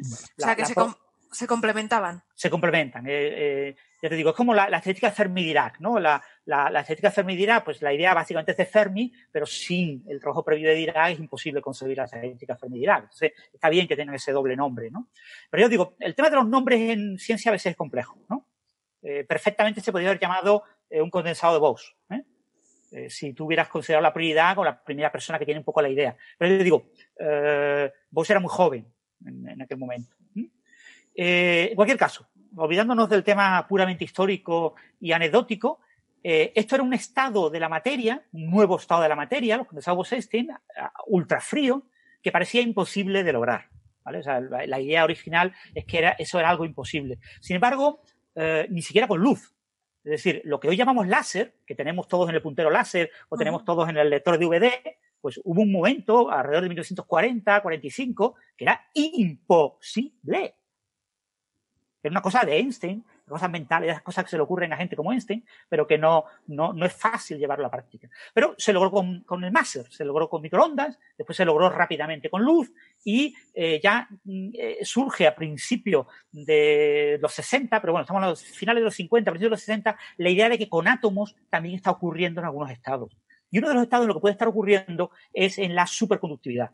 Los superconductores, en realidad, lo que tienen es emparejan los electrones formando pares de Cooper, y los pares de Cooper eh, se comportan como bosones, eh, se condensan en un condensado bosén. Es una idea que eh, está ahí subyacente a toda la teoría BSS, la teoría de Bardeen, Cooper y Schiffer, que les da el premio Nobel, y es una idea que hoy en día la tenemos bastante clara, pero en el momento no estaba del todo clara. Pero bueno, en cualquier caso, para mucha gente, el estado condensado Bose-Einstein había que observarlo de verdad. ¿Vale? O sea, había que observarlo de verdad con átomos. O sea, la idea de Bose es utilizar con átomos de tipo eh, bosón eh, la idea de Einstein con fotones. Que se haya demostrado con el láser, que se haya demostrado con la superconductividad, no es suficiente. Hay que trabajar para lograr demostrarlo con un gas de átomos. Hemos de recordar que un átomo es una partícula, es un sistema compuesto de eh, unas partículas que son los electrones y de un núcleo que tiene tantos protones como electrones, si el átomo es neutro, y que tiene además neutrones. Como los electrones, los protones y los neutrones son fermiones, tienen spin un medio, eh, hablando así eh, de andar por casa, como el protón está hecho de tres quarks y los quarks son partículas que tienen spin un medio, pues si hay tres, tres medios. O sea, eh, o pueden ser eh, signos contrarios, un, medio menos un medio y me queda otro medio. Puede ser positivo o negativo. O sea, el, protón y el neutrón son fermiones. Entonces, eh, como son fermiones, el, un átomo será un bosón o será un fermión, si el átomo es neutro, en función del número de neutrones. Porque como tiene el mismo número de protones que de electrones, hay un número par de fermiones, salvo lo que ocurra con los neutrones. Los neutrones no están emparejados, entonces puede haber un número par o impar de neutrones. Por ejemplo, en este experimento que se ha hecho en la Estación Espacial Internacional se utilizaba rubidio 87. El rubidio 87, recordar el rubidio, es eh, el número eh, atómico del rubidio es el 37. Es decir, que tiene 37 electrones, 37 protones y 50 neutrones como tiene 50 neutrones, es un bosón. El rubidio 87 se comporta como un bosón. Entonces, eh, ya os digo, si tenemos iones, esto cambia, pero cuando tenemos átomos neutros, solamente es relevante el número de neutrones. Entonces, una idea que surge, ya os digo, eh, la ¿Por qué? Perdona, no he entendido. ¿Por qué se comporta como un bosón? Porque el número de neutrones es par. ¿Y como cada neutrón tiene spin un medio, Vale, puedes tener un número entero de, de, de, spin El spin total, el spin total es la suma del spin de los protones, de los electrones y de los neutrones. Entonces, si tienes el mismo número de protones que de electrones, eso siempre será un número par. Entonces, lo que puede ser impar es el número de neutrones. Si el número de neutrones es par, entonces tienes un bosón. Si el número de neutrones es impar, pues te sobra un. Te queda un medio colgando siempre. Te queda un medio colgando, que es el un medio que te da eh, la probabilidad de ser un fermión. ¿no? Mm. Entonces, eh, a principios de los 90 eh, se desarrollaron una serie de técnicas de enfriamiento que habéis comentado antes, ¿no? En trampas magnéticas se enfría fundamentalmente por láser. La idea es la misma manera en la que enfría una persona la taza de café. Tú cuando quieres enfriar una taza de café tienes varias opciones, ¿no? Una de ellas es agarrar con las manos la taza y, y tratar que por, por difusión de calor eh, pase el calor a tu mano, porque el café está más caliente que, tu mano, pero te quemas. Entonces lo que hace la gente es soplar. Cuando soplas, retiras las partículas de, aire calientes que se encuentran en la superficie, dejas un hueco, o sea, estás haciendo una transferencia de calor por convección. ¿eh? Estás moviendo esas partículas, las partículas rápidas que está del calor del café que está caliente en el aire que está en contacto con el café, esas partículas las retiras entonces dejas partículas más lentas que se calientan por el café, las vuelves a retirar, te soplas varias veces y enfrías el café. Pues aquí se hace exactamente lo mismo. Se atrapa eh, una pequeña nube de átomos eh, en unos campos magnéticos y se lanzan unos láseres que actúan como el soplido que va retirando energía, va retirando los más rápidos. ¿eh? va retirando los que se mueven más rápido, me los voy cargando, los voy, los voy retirando de fuera y me quedo con un, eh, una nube básicamente enfriada. Ese tipo de técnica recibió el premio Nobel como en el año 97, si no recuerdo mal, por ahí, eh, 97 exactamente, fue el famoso premio a, a Claude Cointanuji, a Steve Chu y a William Phillips. Eh, que, que, eso no es lo mismo, esa técnica que, está, que estás explicando, Francis, no es lo mismo que la que yo dije en la introducción al principio, que es mmm, Doppler, digamos, que es de, de, de, amortiguar el movimiento de un átomo individual. Esa técnica es más estadística, es ir cogiendo y quitar de la distribución, vas quitándolos más rápido. Te los vas quitando encima, entonces van quedando los más lentos. Claro, este tipo de proceso es un proceso de enfriamiento un proceso bastante complicado en el que tiene diferentes etapas, ¿no? Entonces, la que recibió el premio Nobel en el 97 era esto, era la, el enfriamiento por láser. Eh, atrapas en la trampa y vas quitando los eh, que se mueven rápidamente, ¿no? Después tienes que hacer otro tipo de enfriamiento para lograr temperaturas muy bajas. Pues esto recibió el premio Nobel en el 97 y con ese tipo de técnicas eh, se logró fabricar los primeros estados condensados de Bose-Einstein, que eran con átomos de tipo bosón. Entonces, esto fue el famoso premio Nobel de Cornell de eh, Ketterle, el joven Ketterle, y de Wiman. Y de estos clásicos premios Nobel que hay, en los que tienes como dos grandes jefes y tienes una persona joven que está con uno de los jefes y, y recibe el premio Nobel los tres. Eso pasó, por ejemplo, con, la, con lo de las supernovas 1A, con la energía oscura, ¿no? Eh, los dos jefes y el segundo de uno de los equipos, pero no el segundo de otro equipo. ¿Vale? Pero bueno, olvidemos eso. Eso pasa mucho con los premios Nobel. Pueden ser para tres. Por este caso ocurrió eso. Y lo que pasa es que Kitterly es el mejor, obviamente, de los tres, porque era el más joven, con las ideas mejores, etcétera, y merecía, sin lugar a dudas, el premio, pero él estuvo trabajando con uno de los dos. Eh, pues estos tres señores obtuvieron el premio Nobel en el año 2001 por haber logrado, como en el 1995, fabricar los primeros estados condensados Bose-Einstein, eh, enfriando estas nubes de átomos de tipo bosónico, de eh, átomos que actúan como bosones, a temperaturas del orden del de nanokelvin, del orden de 50 a 100 nanokelvin, de ese orden. Eh, pocos años más tarde, la semana pasada me preguntaron por el chat el tema de los estados bosón, los estados de condensado Bose-Einstein, pero con fermiones, con átomos que sean fermiones. Con átomos que son fermiones, tú puedes formar un condensado Bose-Einstein de dos maneras. ¿vale? La primera es tipo superconductividad, tipo superfluido.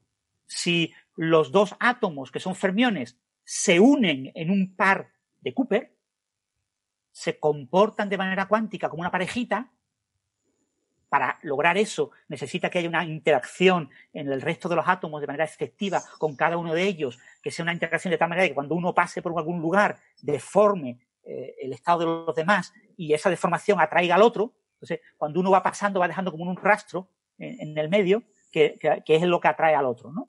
En la superconductividad es que cuando un electrón se mueve, atrae a la red cristalina, la red cristalina, claro, se concentra, genera una carga positiva eh, que trata de compensar la existencia de ese electrón negativo, y entonces el otro electrón que viene por detrás, aunque esté a una gran distancia, ve, se ve atraído por esa distribución de carga positiva, ¿no? Le pasa por allí y la compensa y la relaja. Entonces al final te encuentras con una interacción atractiva entre dos electrones, cuando por su carga eléctrica tendría que ser repulsiva. Esto, esto requiere temperaturas muy, muy, muy bajas, en las que la interacción del medio, de la red cristalina, sea prácticamente mmm, eh, las energías sean comparables a la posible atracción entre los electrones. Pues eso puede ocurrir con átomos de tipo eh, fermiónico. Dos átomos de tipo fermiónico se pueden unir a una parejita y tienen un estado que es lo que normalmente se llama un superfluido. Superfluido, la superconductividad, se basa en estados condensados Bose-Einstein eh, con eh, átomos de tipo fermiónico. Pero existe otra opción, la opción que se llama la molécula. La molécula es que aparece una interacción efectiva que no es debida a pares de Cooper, sino que es debida a que eh, los dos átomos eh, eh, fermiónicos se acercan muchísimo, mucho más de lo que sería la longitud eh, de onda característica, la longitud de, de eh, Colon, ¿qué se llama? Bueno, London, perdón, London, no sé cómo ha venido Colon. London, la longitud de London en superconductividad es muy grande, una longitud de onda enorme, comparada con el tamaño de, de, del átomo, pero, o en el caso del electrón, en, en, en el superconductor. Pero eh, en la molécula tienes una eh, interacción atractiva cuando están muy, muy cerquita. Entonces, con eh, átomos fermiónicos, tú puedes conseguir un estado condensado Bose-Einstein basado en la formación de, entre comillas, moléculas, estados muy cercanos entre dos átomos fermiónicos, que entonces lo que se comporta de manera bosónica es el estado común de esos dos átomos fermiónicos. Eso lo descubrió eh, Deborah Jean, eh, una física maravillosa que era candidata firme al Premio Nobel de Física. ¿no? Por desgracia falleció recientemente, hace dos o tres años, muy joven, como 46 años así. Eh, la verdad es que fue una, gran desgracia, porque era una de las grandes firmes candidatas al, al Premio Nobel entre mujeres. La otra gran firme candidata es Lene Howe, que también trabajó en condensado Bose-Einstein, eh, y es la que logró parar la luz. La luz dentro de un condensado Bose-Einstein se ralentiza hasta tal punto de que, bueno, el artículo famoso de Lene Howe era que la luz era más lenta que una bicicleta. Pero es que en artículos posteriores se logró prácticamente parar. Durante dos o tres segundos, la luz entra al condensado Bose-Einstein y se comporta como si estuviera parada, ¿no? Eh, ya os digo, como sabéis, la luz en un medio no es lo mismo que la luz en el vacío y esto es un proceso efectivo porque estamos hablando de chorros de luz, no estamos hablando de fotones individuales, estamos hablando de luz, no de fotones. Pero bueno, en cualquier caso, eh, eh, son resultados muy importantes que pueden dar premios Nobel. Bien, entonces, ¿qué problema tienen los condensados Bose-Einstein? Pues los condensados Bose-Einstein, el gran problema que tienen en la Tierra es cuando tú bajas a temperaturas muy bajas, por debajo de nanokelvin, eh, pues eh, del orden, creo que el récord ronda en la Tierra, pues no sé, recuerdo si eran 28, 30, por ahí, en nanokelvin. Eh, a esas temperaturas, eh, todos los átomos de la nube que forma el condensado Bose-Einstein se comportan como una especie de hiperátomo, como un átomo gigante, con una, función de onda común. Eso es lo que caracteriza el estado condensado Bose-Einstein. Hay una función de onda común a todos los átomos del gas. Eh, o, a las parejitas de átomos que forman el gas y los átomos son fermiónicos. Y entonces, eh, ese, estado cuántico macroscópico, pues fijaros que la superconductividad, que el láser, son estados cuánticos macroscópicos. Eh, pues el, ese estado cuántico macroscópico, que es el estado condensado Bose-Einstein, que pueden tener tamaños del orden de un milímetro, es tan delicado que las fuerzas de marea gravitacional, el hecho de que en un lugar del condensado la, esté más cerca del centro de la Tierra que otro lugar de condensado, aunque el tamaño del condensado sea menor de un milímetro, ¿eh? 100 micrómetros, eh, de ese orden, ¿eh? son submilimétricos. Eh, pues una cosa submilimétrica, la diferencia de gravedad entre una punta y la otra punta del condensado es suficiente para que el condensado, el condensado, claro, tienden a escaparse de la trampa en la que se encuentran, tienden a ensancharse, tienden a hacerse más grandes, pues resulta que una pequeña diferencia por el efecto de la gravedad hace que el potencial deje de ser simétrico, se convierta en asimétrico. Tenga una región más alta, otra región más baja, y entonces se desintegra, se, se te rompe el estado del condensado Bose-Einstein. Entonces, para lograr condensado Bose-Einstein a temperaturas muy bajas, que son muy delicaditos, tú tienes que trabajar en caída libre tienes que montar tu condensador Bose-Einstein en un dispositivo que te lo haga caer en caída libre. Pero claro, en caída libre eh, es muy, muy difícil conseguir una trampa magnética que te soporte bien la caída libre en una distancia grande. Estamos hablando de distancias de micrómetros. Entonces puedes trabajar con condensado Bose-Einstein en distancias cortísimas, comparables al tamaño del condensado Bose-Einstein, y además tienes que trabajar muy delicado porque, porque te afecta la gravedad. Fíjate qué cosa eh, que este, o sea, este tipo de experimentos en caída libre en la Estación Espacial Internacional, en órbita. Es un experimento de, se puede decir, de, de Bose-Einstein al cuadrado. Aquí entra Einstein dos veces. Entra en el condensado de Bose-Einstein y entra en el principio de equivalencia de decir que el, eh, por la equivalencia entre la, la, gravedad y la aceleración, el estar en caída libre es equivalente a no estar en, a no tener gravedad, ¿no? O sea, que está, entra dos veces Einstein ahí, Einstein. Exactamente. Por las dos, por las dos eh, fíjate que, que, en la Tierra se hacen así, o sea, los experimentos en, en, la Tierra se hacen en caída libre, lo que pasa es que son experimentos muy delicados. Entonces, una manera, una cosa que se propuso... He visto que había eh, uno que lo hacían con un cohete suborbital, o sea, que se lanza en un cohete y el tiempo que está entre que cuando apaga, cuando se apagan los motores, pues se le acaba el combustible, ese tiempo que está, que termina de subir y luego empieza a caer, está en caída libre y también se hacen, ¿no? Claro, este tipo de experimentos se, planteó esa posibilidad, es decir, eh, dado que para eh, temperaturas tan bajas, del orden de eso, de, de 100, menos de 100 Kelvin, mm, obligatoriamente tengo que tener en cuenta la gravedad, tengo que hacer estos experimentos sí o sí en ambientes de microgravedad. Entonces tengo que buscar cómo forzar esa microgravedad. Entonces se han planteado muchas posibilidades y una, la posibilidad de la que estamos hablando hoy es de eh, hacerlo en la Estación Espacial Internacional. ¿Vale? O sea, la Estación Espacial, eh, perdón, la, Estación Espacial Internacional, el gran problema que tenía siempre ha sido muy criticada porque no tenía ciencia, ¿vale? O sea, todo el mundo lo criticaba diciendo, ¿para qué queremos la Estación Espacial Internacional? Pues para que estén dos o tres astronautas, como nuestro ministro, dándose un paseillo allí en la estación. No, no la queremos para nada. No, pero está muy bien porque mm, es una cosa que une al mundo. Bueno, pues, todo lo que tú quieras. Los astrotrastornados de nuestro podcast vecino eh, Skylab, seguro que estarán pegándose contra las paredes. Espacio pero bueno. Pero estarán trastornados. Pero bueno, eh, en cualquier caso, no había ciencia. Entonces, eh, la NASA lo que pidió fue una serie de experimentos que hicieran ciencia. ¿no? Entonces, ahí se apuntaron mucha gente. Eh, se apuntó pues el, el, experimento AMS, el espectrómetro magnético alfa, para medir rayos cósmicos, y se han apuntado varios experimentos. Se están haciendo experimentos con objeto de justificar que la Estación Espacial Internacional sirve para algo. ¿vale?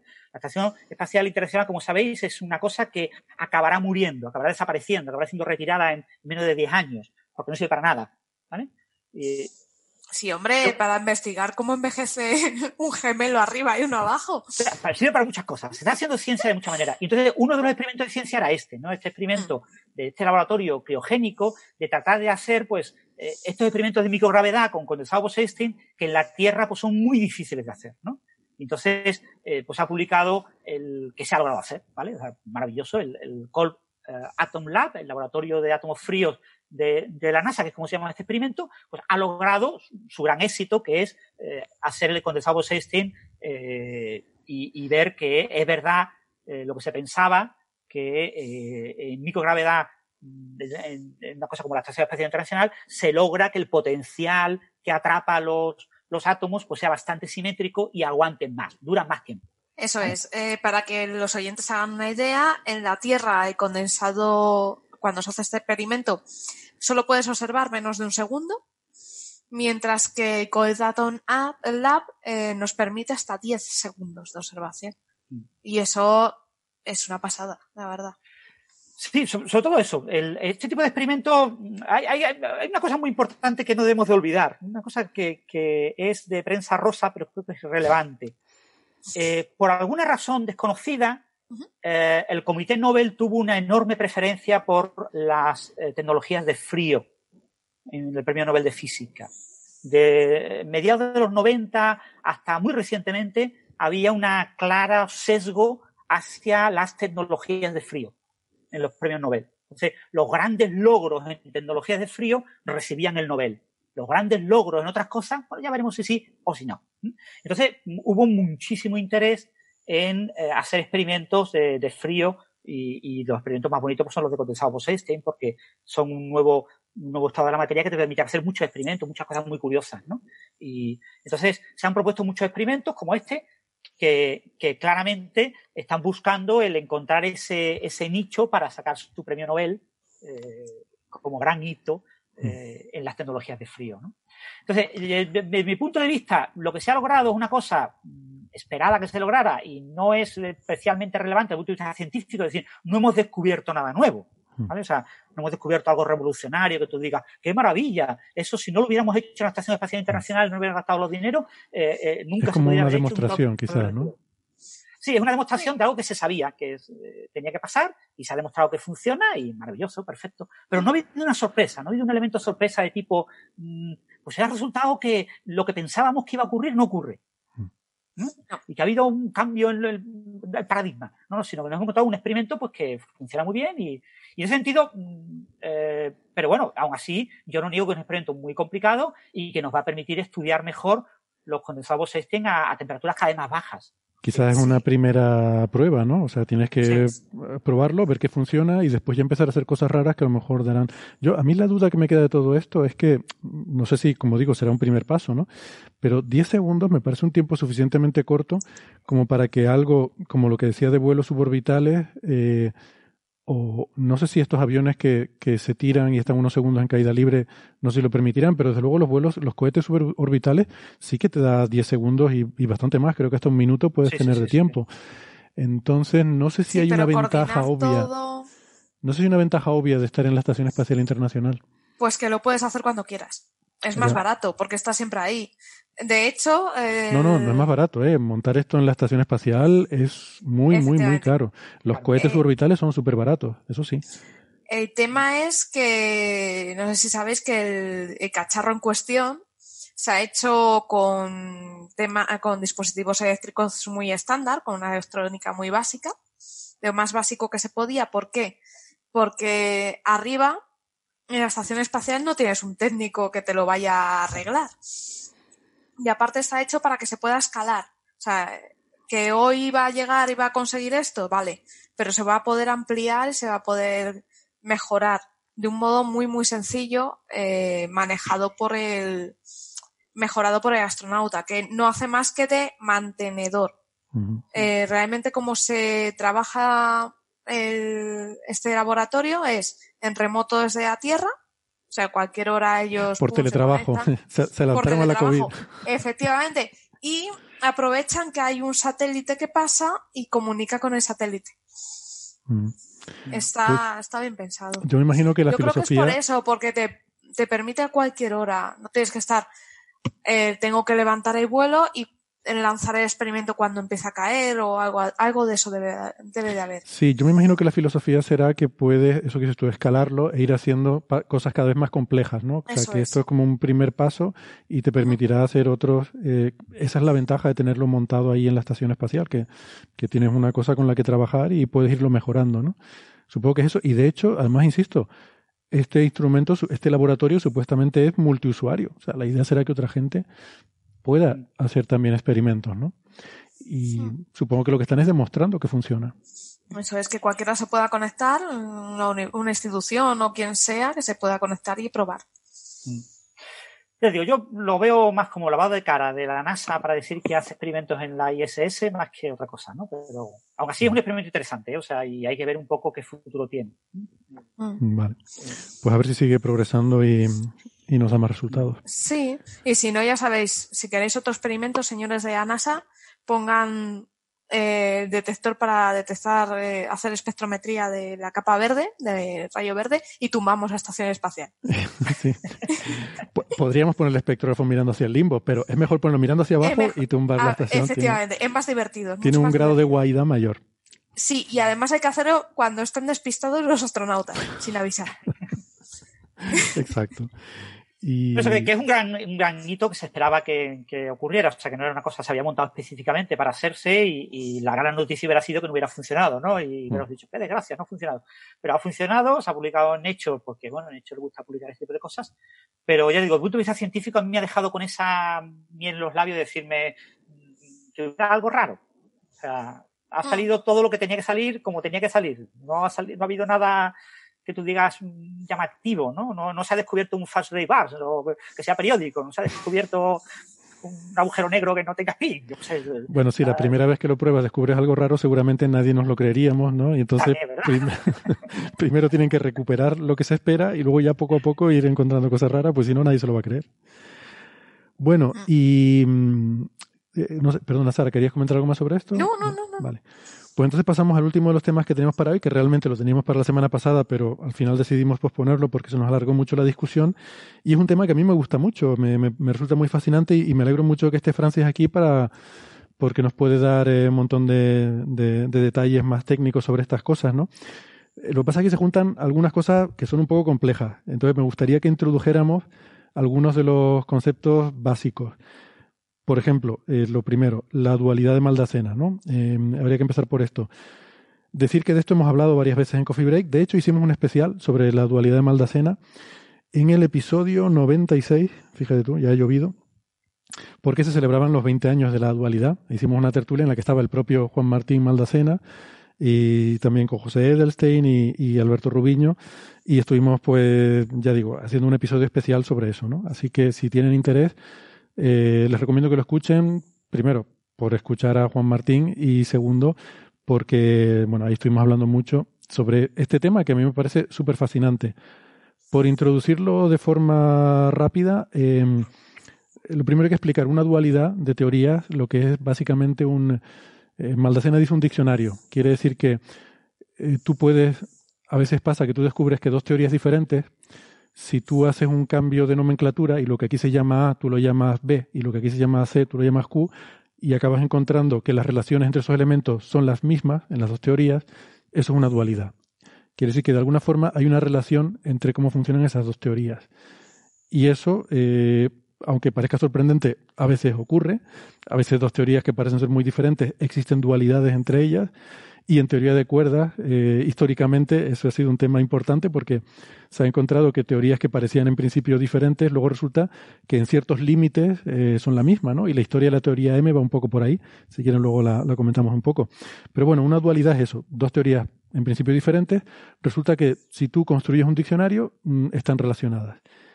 Y lo que mm, eh, la dualidad de Maldacena, lo que nos dice, eh, esto lo publicó en un paper en el año, eh, perdón, en, 2000, no, en 1997, creo recordar, y fue, creo que es uno de los papers más citados de la historia de la física. Creo que estuve mirándolo en su momento cuando hicimos ese programa. Había un paper que era una recopilación de datos que era más citado, pero bueno, ese era recopilatorio. Y luego había otros dos, de, en cuanto a papers de investigación, que estaban más o menos ahí, ahí en cuanto a los más citados en la historia de la física. Lo que dice esta dualidad es que existe esta relación entre una teoría de cuerdas eh, con gravedad, que, ahora Francis nos explicará, y una teoría de una teoría de campos cuánticos, una teoría de Young-Mills, en la que no hay gravedad. Con la salvedad de que la teoría con gravedad es en un espacio con una dimensión mayor y la teoría de, de Young-Mills es sobre el contorno de, esa, de, ese volumen. Por, decirlo, si lo fuéramos a imaginar en tres dimensiones, imagínate que tienes un, una esfera en tres dimensiones y tienes una teoría que describe eh, una, en este caso una teoría de, en la que hay gravedad en esa esfera, resulta que esa teoría es equivalente a una teoría, mm, una teoría de partículas, una teoría de, campos cuánticos, en la superficie, en la burbuja de esa esfera. Y eso es súper intrigante. Bueno, eso tiene dos vertientes. Por una parte, la vertiente metafísica, que tiene mucha gente pensando si hay algo trascendental ahí en la naturaleza, algún tema metafísico de que de alguna forma la gravedad es básicamente el resultado de, eh, el efecto de una dimensión adicional eh, o, no, en fin, este tipo de consideraciones, pero por otra parte hay quien adopta una actitud más pragmática y usa eso para resolver problemas. Y dice, bueno, este problema es muy complicado, no lo puedo resolver, me voy a la teoría dual, que yo sé que es equivalente, lo resuelvo en la teoría dual y ahora aplico el diccionario y vuelvo a convertirlo todo al espacio anterior. Y por eso se dice que cuando se dice a veces que la teoría de cuerdas no ha producido resultados, eso es mentira. La teoría de cuerdas ha dado resultados eh, interesantes, por ejemplo, a través de la dualidad de Maldacena, se han podido resolver problemas. Y creo que me parece que mencionaba en ese episodio el problema de la física del plasma gluon-quark, que es uno de, las situaciones en las que la teoría de Maldacena ha dado resultados muy buenos. Y por eso a veces también vemos papers que suenan un poco raros sobre agujeros negros con cinco dimensiones y no sé qué cosas que tú dices, pero si esto no existe, pero es porque a lo mejor sea un problema se ha resuelto en un espacio dual eh, que te permite resolver algún, algún, problema que sí es interesante desde el punto de vista práctico, de cosas que sí existen en el universo real, y luego eh, trasladarlo al volver al espacio original. ¿no? Bueno, es un poco la idea. Esto tiene que ver también con la holografía, porque esa teoría mmm, cuántica es en el contorno, en la superficie que rodea esa esfera de la que hablábamos antes, ¿no? Y eso también es interesante y lo, podríamos comentar luego si quieren, pero la, holografía tiene que ver con eso. No, tiene que ver con que vivamos en una simulación ni nada de eso, sino con esa diferencia de una dimensión que hay entre un, concepto y otro. Y, eso es, bueno, eh, es un tema muy importante, es una de las, la, esta dualidad de Maldacena es una cosa más importante que veremos en física teórica. Se suele llamar la correspondencia ADS-CFT. ADS hace referencia a anti de Sitter, que es el, anti de Sitter son espacios en los que hay una, mm, eh, son espacios con una curvatura eh, negativa, negativa o positiva, siempre me lío con esto. Nuestro universo es de De Sitter, que tiene una constante cosmológica positiva, pues si la constante cosmológica fuera de signo contrario sería de anti-De Sitter, ¿vale? Que es más fácil de estudiar matemáticamente. Eh, nos gustaría eh, hacer eh, cosas que tienen que ver con nuestro universo, pero es más complicado. Entonces el anti-De Sitter es más sencillo. Y luego CFT hace referencia a Conformal Field Theories, ¿no? teorías de campo conforme, que, son estas teorías cuánticas. O sea que existe un poco esta relación intrigante ¿no? entre estos dos tipos de teorías. Y ahora Francis nos explicará más sobre eso, pero la noticia, la razón por la que lo vamos a hablar ahora es porque han salido, han salido varios papers, han salido tres papers eh, sobre termodinámica de agujeros negros en los que se aplica la, la conjetura de Maldacena. Y entonces la otra parte que quizás deberíamos introducir es el tema de la termodinámica de agujeros negros, que es todas estas ideas que empezaron con eh, Bekenstein, que empezó a pensar cómo compatibilizar los agujeros negros con las leyes de la termodinámica.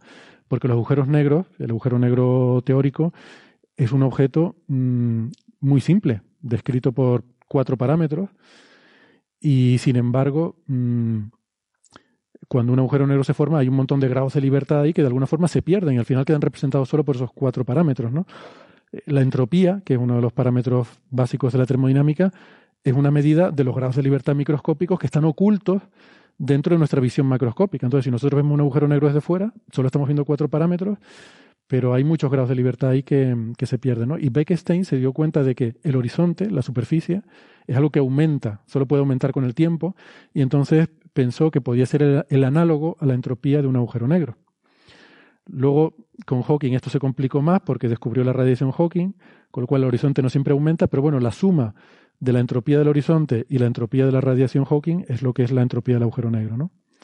Aunque ahora recientemente eh, parece que no es realmente la superficie del horizonte, sino otra superficie matemática la que hay que considerar como la fuente de la entropía. Pero bueno, en cualquier caso, luego también otra cosa muy importante de la radiación Hawking es que es una radiación de cuerpo negro. Los agujeros negros emiten como emite un objeto que tiene una cierta temperatura.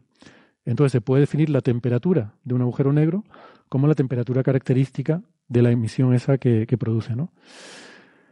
Em, entonces todo esto permite establecer una serie de paralelismos, de analogías entre, entre bueno, la termodinámica y estas propiedades de los agujeros negros, y esto se ha desarrollado muchísimo y ha sido muy importante en, todo este estudio de la, paradoja de la información de, los agujeros negros. ¿no? Y, bueno, sobre todo eso va, va todo esto. El problema de la paradoja de la información es uno de los grandes problemas que hay ahora mismo en intentar entender eh, cómo funcionan los agujeros negros. Francis nos eh, hizo llegar un, un, artículo reciente que, mm, a ver si lo tengo por aquí, es, de varios autores, pero uno de ellos es Maldacena, se titula La entropía de la radiación Hawking, eh, y el primer autor se llama Ahmed Al-Meiri, y luego hay otros autores entre los que está Maldacena, que es una revisión, me pareció súper interesante, no he tenido ocasión todavía de terminar de leerlo, pero tiene una introducción muy buena en la que explica el, eh, toda la problemática del, de la, la, paradoja de la información. Y eh, me hace gracia porque prácticamente una de las primeras frases es una frase que, que le he oído decir a Maldacena varias veces y la dijo en la entrevista con nosotros, que es que estudiamos los agujeros negros porque son más sencillos que el Big Bang, decía, ¿no? Pero justamente tiene que ver con eso, o sea, que nos gustaría entender el origen del universo, pero hay, hay condiciones de gravedad eh, cuántica que no entendemos y quizás pensar en agujeros negros, que tiene la ventaja de que los puedes imaginar desde fuera, el universo no lo puedes imaginar de fuera, pero los agujeros negros sí, y eso nos permite un tipo de planteamiento que nos puede hacer hacernos preguntas que si conseguimos responderlas nos puede dar las claves a estas teorías de gravedad cuántica, ¿no? Y por eso insisten tanto los teóricos con los agujeros negros, que a alguien le parecerá que pesado siempre con los agujeros negros. Tiene que ver con eso. Entender los agujeros negros nos puede dar las claves para entender la gravedad cuántica y para entender quizás el, origen del universo, ¿no?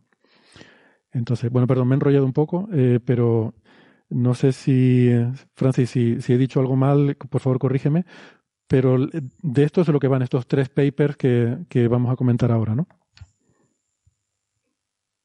Sí, en general lo has dicho todo bien. No, hay. Has comentado cosas muy, muy genéricas. Eh, no sé qué quieres que comente más en detalle, pero si queréis comento cuatro cositas. Lo primero, eh, has comentado el artículo de, de Maldacena. El artículo de Juan Martín Maldacena de 1997 es el artículo de física más citado de la física teórica y de partículas, la física fundamental. Obviamente hay artículos de física eh, materia condensada, de otras ramas de la física, que han sido mucho más citados.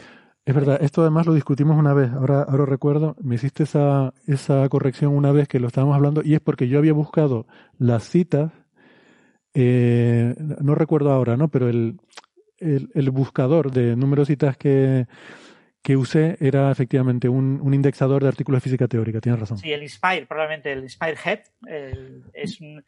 Eh, bueno, no lo recuerdo ahora porque hace un par de años ya de eso, sí. Y él te, te, comenta los artículos más citados y entonces ahora mismo lo tengo delante. El de Maldacena tiene casi 16.000 citas. Casi y nada. el siguiente es el de cosmología, el de el descubrimiento de la energía oscura, que tiene como 13.000 citas. Y después viene el del modelo estándar de Weinberg, de Steven Weinberg, que tiene como 12.000 y pico citas. Ese, ese era el que yo, el que yo decía que estaban ahí, ahí compitiendo. Entonces, ahora el de la, el de la cosmología se ha metido ahora en medio. Sí. Vale. Pero bueno, en cualquier caso, ya os digo, en, en temas de materia condensada hay artículos que tienen Millones. y tal, ¿no? O sea, eh, y si metes química y física y las agrupas, en química hay artículos que tienen también una barbaridad. Pero en cualquier caso, para hacer un artículo teórico tan duro como el de Maldacena, que haya tenido tantas citas, es, es muy, muy relevante. Es un artículo que ha tenido un impacto enorme. ¿no? Después, por otro lado, el tema de la dualidad. Eh, la dualidad es una cosa natural en, en física desde la época de Newton y es lo que siempre se ha llamado analogía física. Es decir, hay sistemas físicos que, por, eh, lo que ocurre con la matemática, la matemática es un lenguaje que te permite hablar de ciertas cosas y entonces eh, el mismo lenguaje matemático te permite hablar de diferentes sistemas físicos. Entonces, cuando tú usas el mismo lenguaje para diferentes sistemas físicos, pues hablas de analogía física, ¿no? Y dices, pues un circuito eléctrico que se comporta como un sistema mecánico. Sustituyo la resistencia por un muelle, sustituyo el condensador por eh, un amortiguador, o sea, y vas construyendo un sistema eh, eh, análogo, ¿no? Eh, claro, en el modelo ideal, ¿vale? En el modelo ideal, en el modelo real, después hay muchos detallitos que hacen que el sistema difiera, ¿no? Pues esa es la idea de las dualidades. La, en la teoría de Maxwell del electromagnetismo hay una dualidad natural entre el campo eléctrico y magnético. El campo eléctrico y magnético aparentemente son cosas muy distintas, pero si tú los miras con los ojos adecuados, es decir, si tú introduces un monopolo magnético, si hubiera monopolos magnéticos, automáticamente eh, hay una dualidad entre campos eléctricos y magnéticos. Y, y esa dualidad está rota eh, porque no existe el monopolo magnético, porque no lo hemos observado. ¿vale? Y, por, y caso de que existiera, pues tienen que tener una masa muy grande para que sea compatible con la física cuántica, etcétera, etcétera. Entonces, eh, la, dualidad es una cosa que se pone muy, muy de moda eh, durante los 60, en una época de la física de partículas en la que todavía no se había desarrollado el modelo estándar. Entonces, apareció allí unas ideas, que son las ideas de la matriz de scattering, que se suelen llamar democracia nuclear. Se decía que todas las partículas que se estaban descubriendo en los aceleradores y colisionadores, todas en realidad eran eh, idénticas, eran, eh, había una democracia absoluta, ¿no? Aparentemente no tienen nada que ver unas con otras, son aparentemente distintas, pero todo es apariencia. En realidad, eh, un modelo matemático suficientemente bueno las vería todas iguales, ¿no? Y de eso surgieron los modelos duales. Los modelos duales son el origen de la teoría de cuerdas. La, teoría de cuerdas se descubre, eh, varios investigadores, entre ellos Saskin y, y, y, Nambu y otros investigadores, descubren que sorprendentemente los modelos duales describen vibraciones de cuerdas y aparece la teoría de cuerdas. Entonces, la teoría de cuerdas, eh, desde el origen, eh, hay un cambio de nombre, ¿no? De la teoría de modelos duales a la teoría de cuerdas. Entonces, la teoría de cuerdas, en la segunda revolución, a mediados de los 90, que es cuando realmente interviene Juan Martín Maldacena, eh, y donde está la gran revolución asociada pues, a gente como Polchinski, que por desgracia ya falleció, eh, pues es una revolución en la que recuperamos el concepto de palabra dual, ¿no? Y decimos, no, no, en realidad hay una enorme cantidad de dualidades entre las diferentes teorías de cuerda y entre superversiones de supergravedad y la teoría M y empezamos a hablar de muchos conceptos, ¿no? Entonces, en ese mare magnum de, de cosas ocurre eh, una cosa realmente revolucionaria y es que eh, para cierto tipo de agujeros negros se llaman agujeros negros extremales. Eh, un agujero negro, como bien has dicho, tiene un objeto, eh, en, física matemática lo llamamos solitones. Un agujero negro es una solución de tipo solitón. Es una solución que tiene muy pocos parámetros. ¿vale? Eh, un, solitón, por ejemplo, no sé si alguno de los oyentes lo habrá visto en un río, ¿no? En los ríos o en las aguas someras, a veces se ve una onda en forma como de montañita que se mueve a una velocidad más o menos constante a lo largo de kilómetros del río, ¿no? Y cuando hay meandros, pues a veces se parte y se va por diferentes meandros. Y eso lo descubrió uh, Russell eh, yendo a caballo por unos canales y fue persiguiendo a un solitón durante varios kilómetros hasta que eh, el caballo no le permitió continuar. Y, y eso hay imágenes y vídeos en YouTube que lo muestran, ¿no? Y, y qué el caballo le dijo, bájate que pesas. ya estaba harto, ¿no? Y dedicó 30 años de su vida a reproducirlo en laboratorio. Y tiene un canal eh, que, que reprodujo la onda que había visto, porque nadie se lo creía, nadie creía que eso existiera. Entonces, eh, esa onda es una onda caracterizada por un único parámetro, sea la velocidad, la amplitud, la anchura. La, la, si tú consideras, por ejemplo, como parámetro la, la, velocidad, pues la velocidad determina la altura y la anchura. Entonces, cambiando la velocidad, automáticamente eh, un cambio de velocidad significa cambiar la altura y la anchura. Entonces, eso pasa con muchas soluciones de tipo solitón. Y los agujeros negros son soluciones de tipo solitón. Tienen muy pocos parámetros, porque esos pocos parámetros caracterizan todas las propiedades. ¿no? Mm. Un agujero negro puede tener, tiene un parámetro de masa, es masa efectiva, ¿eh? masa vista del infinito. ¿eh? Los agujeros negros son un espacio-tiempo vacío curvado. Solo, tiempo, solo espacio-tiempo vacío. El agujero negro no tiene nada dentro. Entonces, si algo cae dentro, es que está cayendo, ¿vale? Hay algo que ha caído. Pero el agujero negro, como solución matemática, eh, nunca ha caído nada. Solamente el agujero negro eh, está vacío.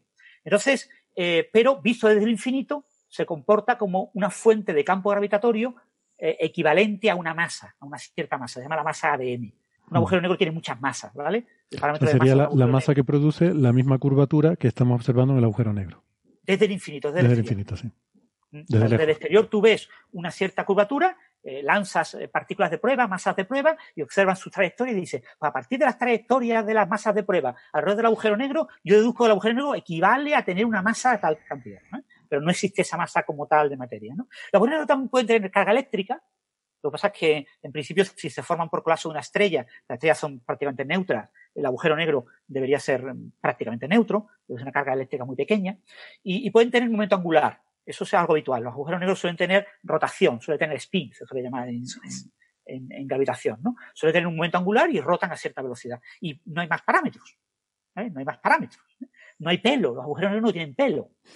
Eh, entonces, claro, eso es una cosa que eh, complica eh, hacer termodinámica. Con los solitones es muy difícil hacer termodinámica, porque al tener tan pocos parámetros, la, termodinámica, que básicamente es la idea de asociar una temperatura, de asociar una entropía, de asociar una energía libre, de asociar una capacidad de extracción de energía y de trabajo de un sistema, eh, requiere parámetros, parámetros libres. Tiene, una serie de parámetros, una serie de grados de libertad. En realidad, la termodinámica es coger una cosa estadísticamente, una muestra muy grande de cosas pequeñitas y representarlas con pocos parámetros, ¿no?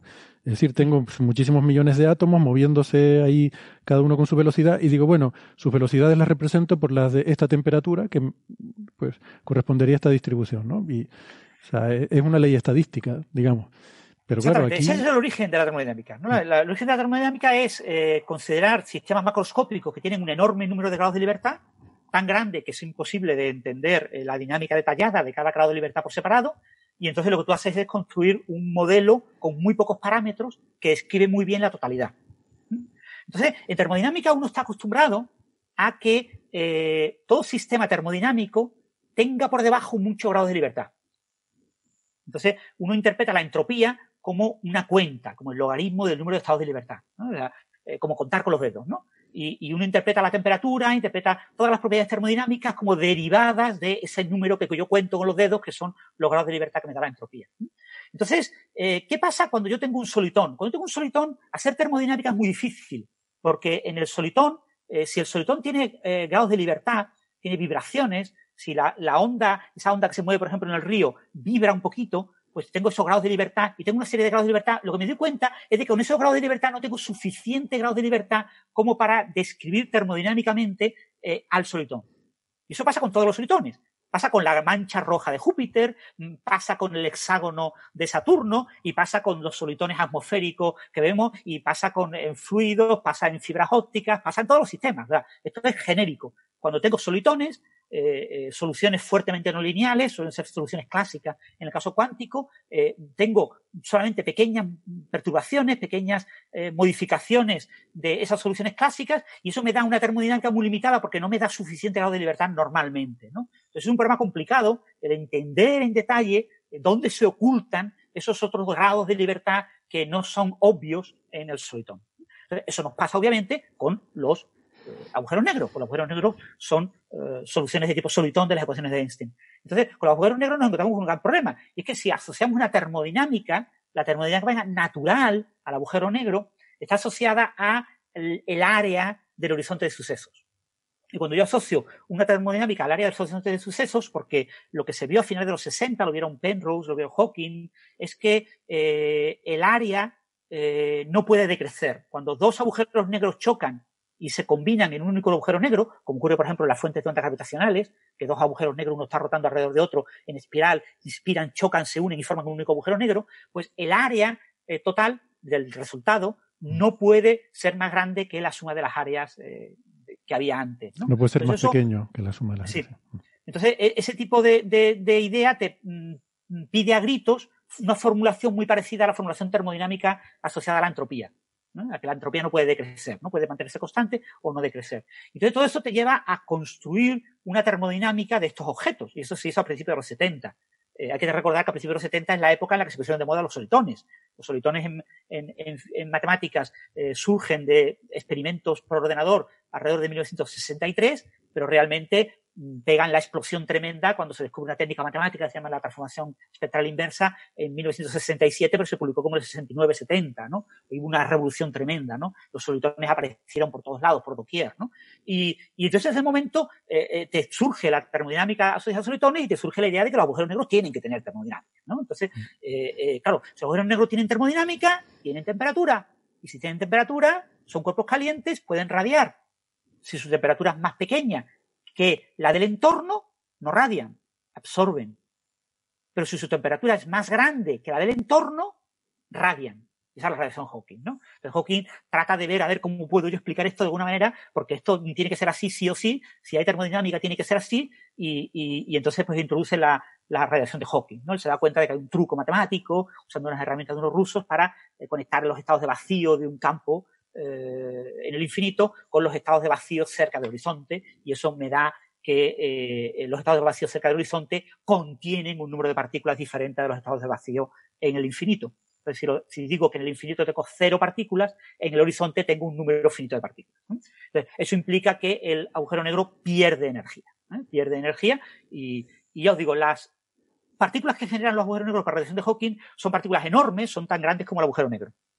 Sea, que eh, esa idea de que son pequeñas bolitas que están cerca del horizonte, que salen dos, dos particulitas, partícula y antipartícula, y una de ellas se mete dentro y otra sale fuera, eh, no tiene mucho sentido, ¿vale?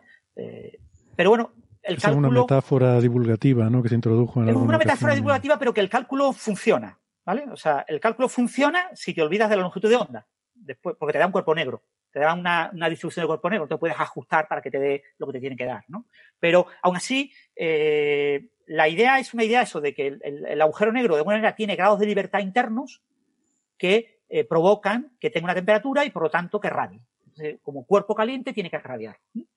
Eh, y claro, eso eh, desde el punto de vista de la, de la teoría de cuerdas eh, supuso una enorme revolución el hecho de que se descubrió cómo calcular los, la temperatura, la, la, entropía de los agujeros, de cierto tipo de agujeros negros utilizando herramientas de teoría de cuerdas. En teoría de cuerdas, además de las cuerdas, hay unos objetos que se llaman branas.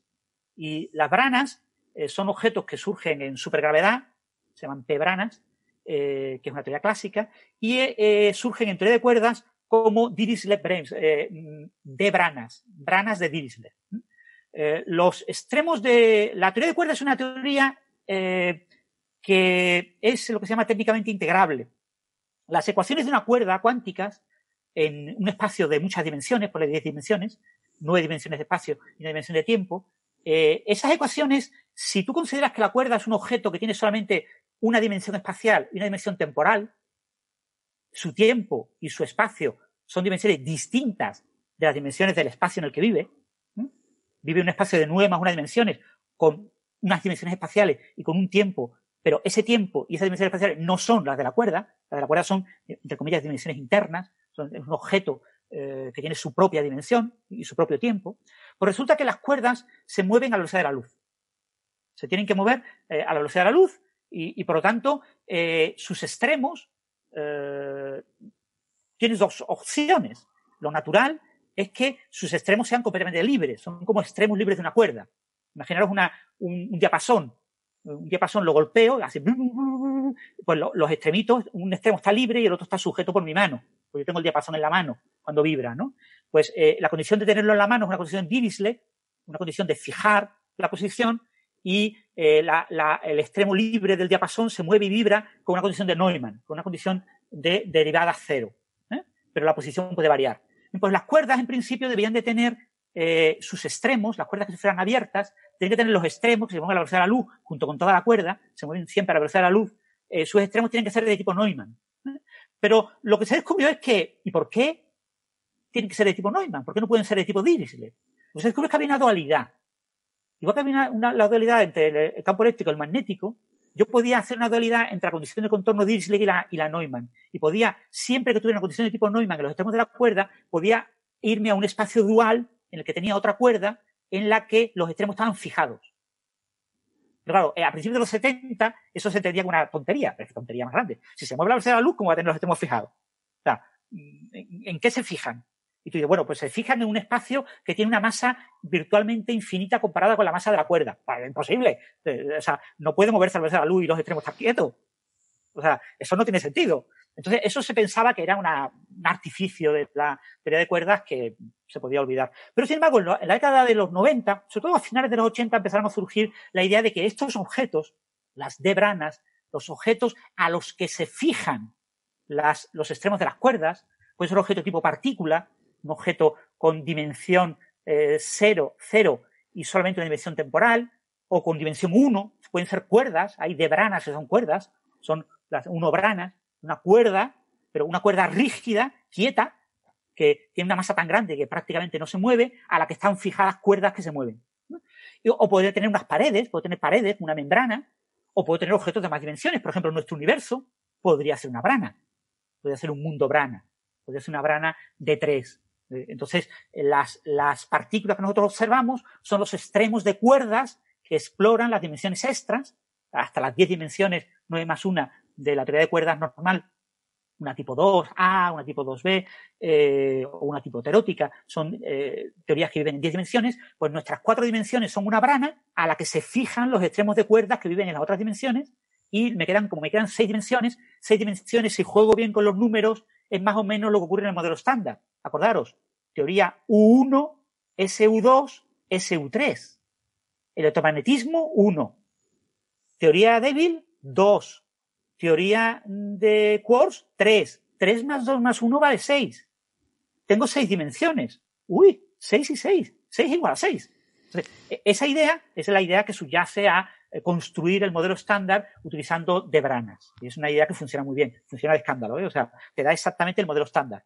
¿Qué problema tiene eso? Que no predice nada. Si tú, entre de cuerdas, me predices exactamente lo que yo ya sé, pues no me has predicho nada. Me lo has posdicho. Predíceme algo más. Y toda la teoría de cuerdas te dice, dime lo que quieres que te prediga y yo te lo predigo. Puedo añadir lo que yo quiera. Dime lo que quieres que te añada. ¿Que quieres una acción? Venga, yo te la añado. ¿Que quieres cinco acciones? Yo te la añado. ¿Que quieres un neutrino no sé qué? Yo te lo añado. Dime lo que quieres, que yo te lo añado. O sea, cuando se observe algo nuevo, yo podré incorporarlo. Pero mmm, tú siempre podrás decir que nunca lo he predicho, ¿no? Entonces, ese es el problema de la teoría de cuerdas, ¿no? Que dicen que no es predictiva porque tiene demasiado poder expresivo. Es un lenguaje, entonces, como lenguaje, me permite describir muchas cosas. Entonces, lo que surge a mediados de los 90, y es de donde surge la idea de, de Maldacena, es una explicación de la entropía de los agujeros negros utilizando cuerdas. Se asume que el horizonte del agujero negro, para cierto tipo de agujeros negros, se llaman agujeros negros extremales. La carga de un agujero negro no puede ser arbitraria. En unidades adimensionales, el límite máximo de carga es el que equivale a la masa. Igual que la rotación. Un agujero negro no puede rotar a una velocidad infinita. Eh, si un agujero negro rota, su horizonte rota. Un punto del horizonte, la velocidad máxima la que puede rotar es la velocidad de la luz. Pero cuando en el horizonte del agujero negro un punto rota a la velocidad de la luz, ese es el momento angular máximo. Si yo supero ese momento angular máximo, el agujero negro colapsa en una singularidad desnuda. Se destruye, desaparece el horizonte. Lo mismo pasa con los agujeros negros extremales. Eh, si yo meto más carga de la cuenta, yo digo, una, adimensionalizando, eh, podría comparar la carga con la masa. Si la carga adimensional es igual a la masa del agujero negro, eso es extremal. Si es mayor, el agujero negro pierde el horizonte y aparece una singularidad desnuda. Entonces, yo tengo un límite eh, a la carga que puede tener un agujero negro cargado. Esa, los agujeros negros. Francis, eh, yendo a la, la conjetura de, de, la censura cósmica, ¿no? Eh, hay ¿Esa singularidad está protegida por algo que nos dé la teoría o simplemente conjeturamos que eso probablemente no pasa en la realidad por alguna razón que no sabemos? En principio no hay ningún tipo de... de en teoría de cuerdas no existe ningún tipo de, de deducción de las conjeturas de, de, censura cósmica de ningún tipo. El problema que tiene la teoría de cuerdas es que es un lenguaje demasiado abierto. Ya. Entonces, eh, el- eh, no es un lenguaje lo suficientemente restrictivo. Me permite eh, jugar como yo quiera. Que es lo mismo que pasa con la teoría cuántica de campos, o lo mismo que pasa con la teoría de Newton. La teoría de Newton me permite describir cualquier fuerza. Tú en un examen de primero de física le pones a un estudiante un potencial, el que le dé la gana, y el estudiante tiene que trabajarlo. Se lo tiene que tragar con patatas, aunque no exista nada en la naturaleza que tenga ese potencial. La teoría de Newton no te prohíbe nada en cuanto a los potenciales, ¿no? Pues lo mismo pasa con la teoría cuántica de campos, no te prohíbe qué campos. La teoría cuántica te dice, la teoría cuántica de campos te dice, observa la naturaleza, dime lo que observas y yo te lo describo. Sí, en ese sentido digo- son marcos, ¿no? Más de referencia. Más Claro. que, ahí cuando dices la Son- teoría de Newton, a lo mejor la gente está pensando en la gravedad. No, no te refieres a la gravedad, No, te refieres al marco, Al marco de, de. Newton, de las fuerzas, las masas y las aceleraciones, como la forma en la que, claro, es una descripción, de, es un marco para describir la naturaleza, claro. Pues ese tipo de marco es lo que es la teoría de cuerdas. La teoría de cuerdas es un marco, entonces me permite describir eh, prácticamente cualquier cosa. ¿no? Entonces, eh, no recuerdo cuál era tu pregunta. ¿Qué me preguntaste? Me No, la pregunta era sobre eh, eh, la, la conjetura de la, de la censura cósmica, si, Sí. si estaba protegida por la teoría, pero ya me has dicho que no. No, Entonces, en volviendo a estos no. En principio papers, no existe. Hay gente que, que comenta que en ciertas teorías de cuerdas se puede hacer algo parecido, pero no, no es nada firme. No, Son no ideas muy en el aire. Son Vale. ideas muy en el aire. No hay nada que lo prohíba. Entonces, en principio, mm, ni la gravedad de Einstein eh, prohíbe las singularidades, ni la teoría de cuerdas, que tiene un límite clásico, que es una supergravedad, una gravedad tipo Einstein, pero con más dimensiones y con eh, supersimetría, eh, eso es la supergravedad, pues ese límite clásico tampoco prohíbe las singularidades. Es decir, tú no puedes no tener en cuenta las singularidades en teoría de cuerdas.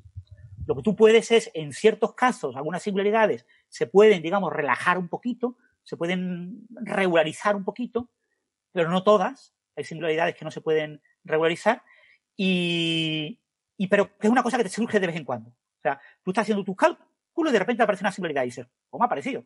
Algo he hecho mal. algo he hecho mal. o me he claro. equivocado yo, o, o, o el camino que estaba siguiendo no era el adecuado, ¿no? Entonces, en relatividad general te pasa lo mismo. En relatividad general es muy, muy fácil eh, cometer errores, ¿no? Y que te aparezcan singularidades, ¿no? En las simulaciones de choques, por ejemplo, de agujeros negros, que comentábamos hace un par de programas, ¿no? Eh, cuando hablamos de simulaciones Sí, el numéricas, de relatividad numérica, 269, ¿no? Ese en el que hablábamos que estaba Isabel Cordero. Mm. pues eh, uno de los grandes problemas que hubo, que se resolvió a mediados de los 90, era cómo evitar que en tus simulaciones numéricas te apareciera una singularidad.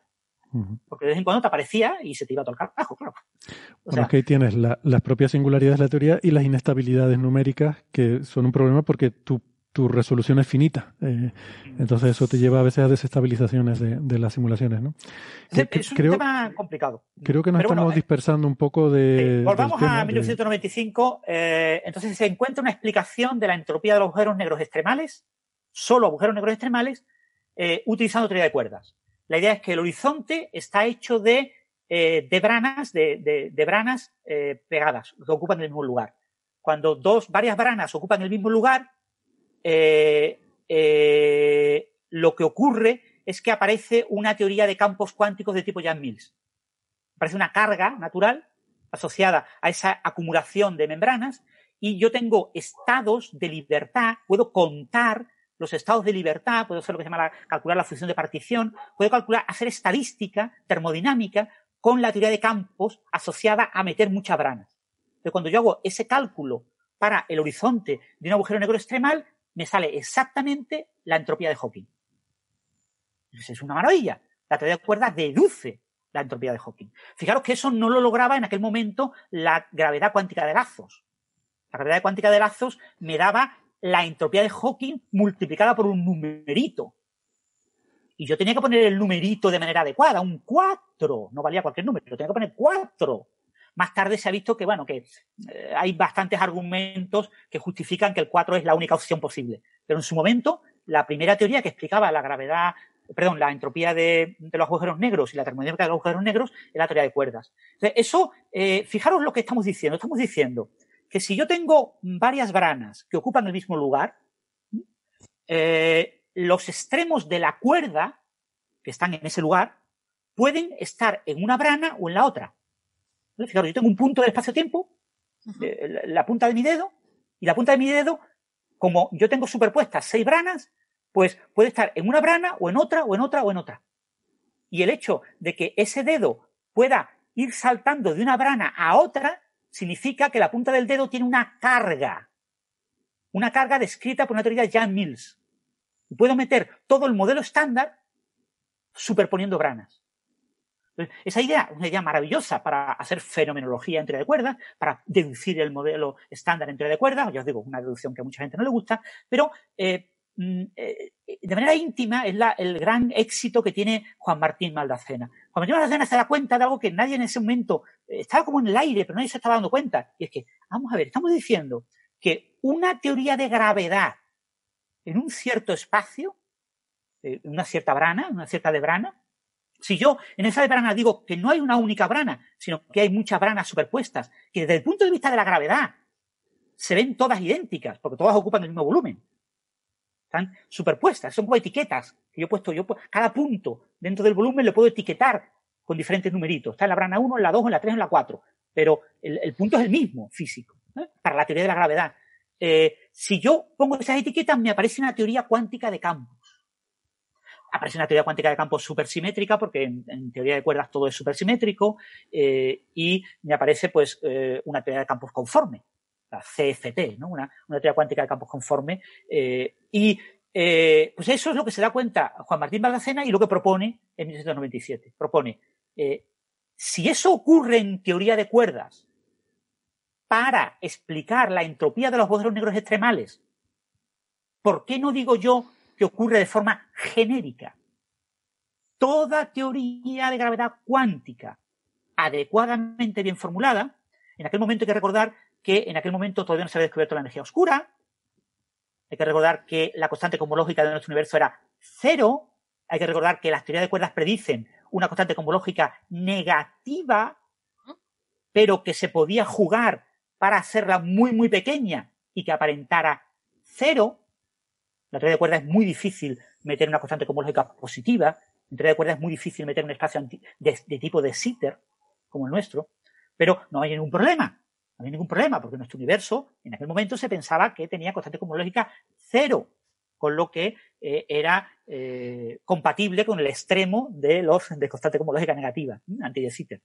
Entonces, la teoría de cuerdas lo que te dice es que el universo, eh, si tú la consideras así, la lees literalmente, que en los primeros instantes del Big Bang el universo era anti de Sitter y que surge la inflación cósmica y que tras la inflación cósmica hay varias maneras de explicar entre de la inflación cósmica, como el modelo epiróptico, ¿no? de chocar dos branas, etcétera. Hay varios, varias maneras.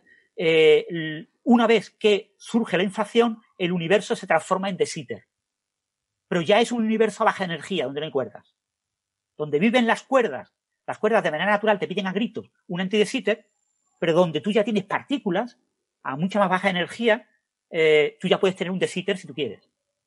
Eso a mucha gente no le gusta, ¿vale? Hay mucha gente que prefiere mm, forzar los asuntos y meter lo que se llaman eh, antidebranas. Eh, son debranas que, que, bueno, te permiten jugar y cambiar, hacer la transición entre antidesitter y desitter en el mismo mundo de, la de las cuerdas, ¿no?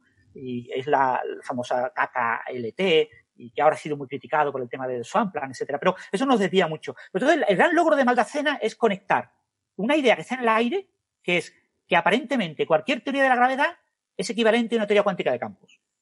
Y lo que él plantea es, claro, una teoría cuántica de la gravedad, la única que conocemos, la teoría de cuerdas, la teoría de cuerdas vive de, escándalo en un universo anti de Sitter, pues entonces mi conjetura es, si la teoría de cuerdas vive en 10 dimensiones, yo cojo y mi universo, mis partículas, mis, mis partículas viven en cuatro dimensiones, pues yo cojo eh, esas cuatro dimensiones, le añado una, tengo un anti en cinco dimensiones, completo el anti de cinco dimensiones con una esfera de cinco dimensiones para llegar a las diez dimensiones de teoría de cuerdas. Entonces yo tengo una teoría de cuerdas de diez dimensiones partida en dos trozos. Un trozo que es lo más sencillo posible, una esfera, una compactificación esférica eh, trivial. Eh, lo siguiente es una compactificación toroidal, también se puede hacer pero eso ya se descubrió un poco más tarde. Entonces cojo una esfera y cojo un anti Y lo que veo es que eh, si considero que ese anti está hecho de D-branas superpuestas, en el número adecuado para representar el modelo estándar en la teoría de partículas dentro de ese universo de cuatro dimensiones, en el caso nuestro serían seis branas para formar nuestros seis campos, entre comillas, ¿no? seis simetrías del modelo estándar, ¿no? No son campos, ¿eh? son las seis eh, simetrías, la U1, la SU2 y la SU3, pues meto esas branas en la combinación adecuada, resulta que tengo los mismos grados de libertad desde el punto de vista termodinámico en mi teoría en el espacio en cuatro dimensiones, con supersimetría, etcétera. Es una teoría eh, donde la supersimetría es muy, muy importante, ¿no? Tengo los mismos grados de libertad que en el espacio eh, anti de Sitter. Entonces yo puedo, mm, en cierto sentido, decir que mi mundo de cuatro dimensiones vive en la frontera de ese espacio anti de Sitter de cinco dimensiones. Espacio anti de Sitter donde cada uno de sus puntos no es un punto, sino que es una esfera de cinco dimensiones, donde, digamos, se mueven las cuerdas.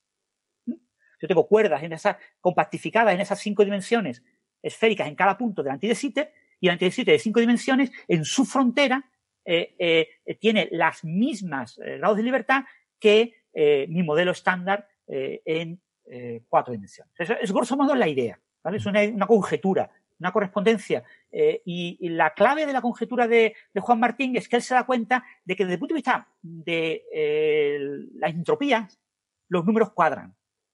Grosso modo. Grosso modo cuadran.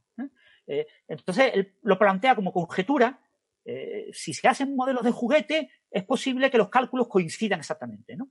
Claro, eso es una cosa que eh, genera un enorme revuelo por dos razones. La primera, porque es una cosa como muy obvia, como que estaba en el aire. Y todo el mundo dice, ¿cómo que? ¿Cómo? Pues claro que sí. Eh, Bitten, Edward Bitten, nada, en pocos meses te saca el modelo que hoy en día se utiliza para la correspondencia, ADS-CFT, un modelo de Bitten, y, te, te, hace el cálculo, te hace un cálculo tipo Bitten. Bitten es una persona con una inteligencia eh, descomunal y te hace unos cálculos que no se sabe muy bien cómo, se los saca, pero te, calcula las cosas y te quedas diciendo, pero ¿cómo lo ha calculado? ¿Pero cómo se le ha podido ocurrir? ¿no? Entonces construye una manera de aproximar el número de grados de libertad y ver que más o menos coinciden.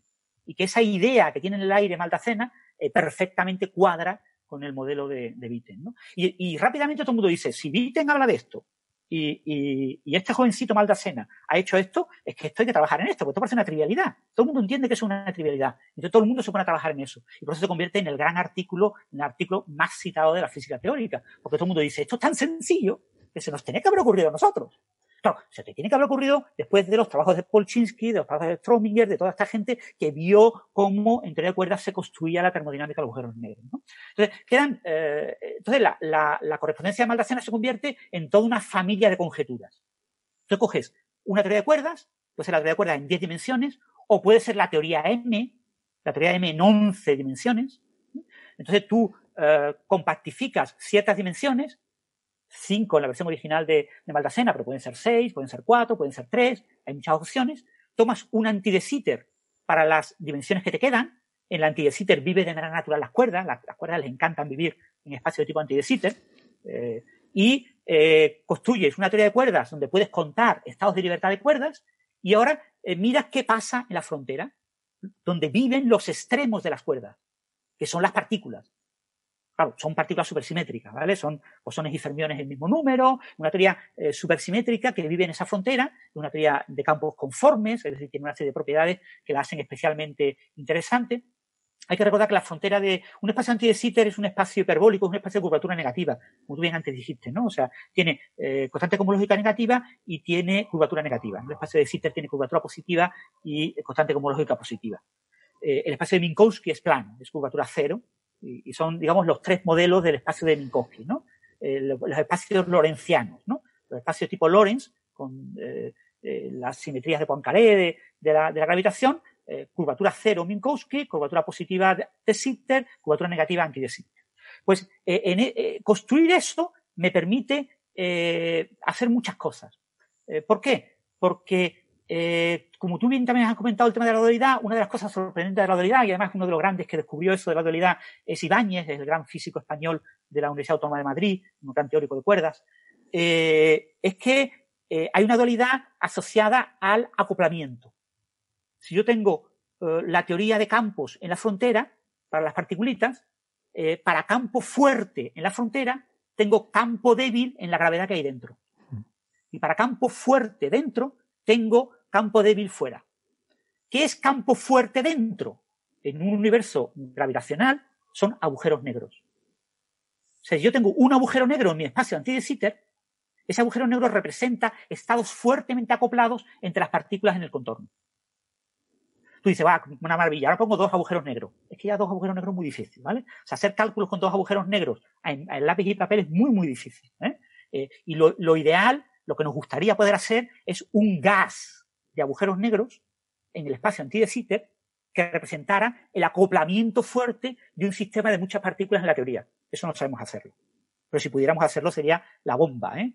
podríamos calcular unas maravillas increíbles. Y tenemos al contrario, eh, eh, los estados débiles en la teoría gravitacional, un espacio muy plano, con oscilaciones tipo ondas gravitacionales, cositas pequeñitas, cositas que afectan muy poco al espacio-tiempo, me describen eh, un estado fuertemente acoplado en el contorno. ¿vale? O sea, el espacio plano con ondas gravitacionales describe acoplamiento fuerte en el contorno, el, gas de agujeros negros y, tener agujeros negros dentro del espacio-tiempo me describe eh, estados débilmente acoplados en el contorno. O sea, cambia el acoplamiento. ¿eh? En la gravedad fuerte, en la teoría de campos débil y al revés. ¿no? Entonces, eso me permite hacer cálculos. Por eso se ha utilizado la conjetura de Maldacena para tratar de calcular cosas. ¿Vale? Uno de los grandes problemas que tenemos, yo que sé, el grafeno. El grafeno bicapa rotado con ángulo mágico. Eh, el grafeno bicapa rotado con ángulo mágico eh, tiene como una supercelda unidad de unos 10.000, 11.000 átomos. ¿Cómo yo calculo estados cuánticos de 11.000 átomos? Sí, es que es una hoja de grafeno con una tontería, son unos hexagonitos, y otra hoja de grafeno con otra tontería, y la pongo una encima de la otra. Qué tontería. La más sencilla del mundo, sí. Pero es que mi supercelda unidad en el patrón de Moiré tiene 11.000 átomos. Necesito de cientos de miles de qubits para calcular eso. No puedo calcular eso con ningún ordenador en el mundo. O sea, claro, puedo hacer probabilidades efectivas, puedo hacer como la química cuántica, ¿no? Puedo hacer muchos trucos de andar por casa para intentar calcular algo. Eso es lo que está haciendo. Pero claro, es muy difícil. Bueno, pues el, grafeno rotado con ángulo mágico tiene un estado superconductores y tiene un estado superconductores en los que la resistencia crece de forma lineal. ¿Cómo calculo eso? Pues prácticamente la única manera de hacerlo es utilizar la conjetura de Maldacena cojo la conductora de Maldacena, la paso a una teoría gravitacional débil, y la teoría gravitacional débil veo que puedo contar unos cuantos estados y digo, uy, estos estados los cuento. Pues imaginemos que la cuenta, conjeturo que la cuenta da lo mismo en el estado fuerte y obtengo que me sale una correlación lineal en el crecimiento de la resistencia. ¿eh? Eso lo puedo hacer, por ejemplo, con el, como he comentado bien Héctor, con el, plasma quark Entonces, yo puedo eh, calcular la viscosidad del plasma quark bueno, pues la viscosidad del plasma con se puede medir experimentalmente más o menos, pero eh, la puedo calcular utilizando un modelo de este tipo. ¿eh? asocio el cálculo de la viscosidad, que requiere un acoplamiento fuerte entre las partículas, pues un líquido viscoso, un líquido en el que hay mucho choque entre partículas, lo aproximo por un agujero negro en un antidesíter. Entonces, los estados, la entropía de Hawking y Bekenstein en el agujero negro en el estado antidesíter me da una viscosidad mínima en el plasma de quark hago los experimentos y veo que son compatibles con que pudiera existir una viscosidad mínima. La viscosidad mínima no ha sido medida, creo que las mejores medidas son del orden de cuatro veces esa viscosidad mínima, pero no hay medidas claramente por debajo, con lo que los resultados experimentales son compatibles con el resultado de aplicar la conjetura de la. Pero son conjeturas, ¿no? Y así se pueden calcular cosas de turbulencia, de muchos temas, ¿no? En muchos campos se pueden eh, calcular apoyándote en esta conjetura.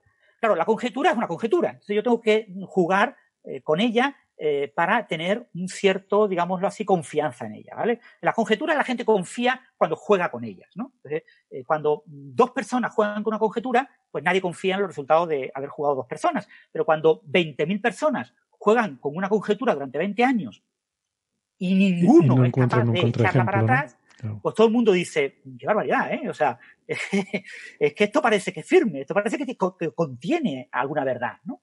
Entonces, eh, hay una serie de, hitos que eh, se van planteando como hitos importantes.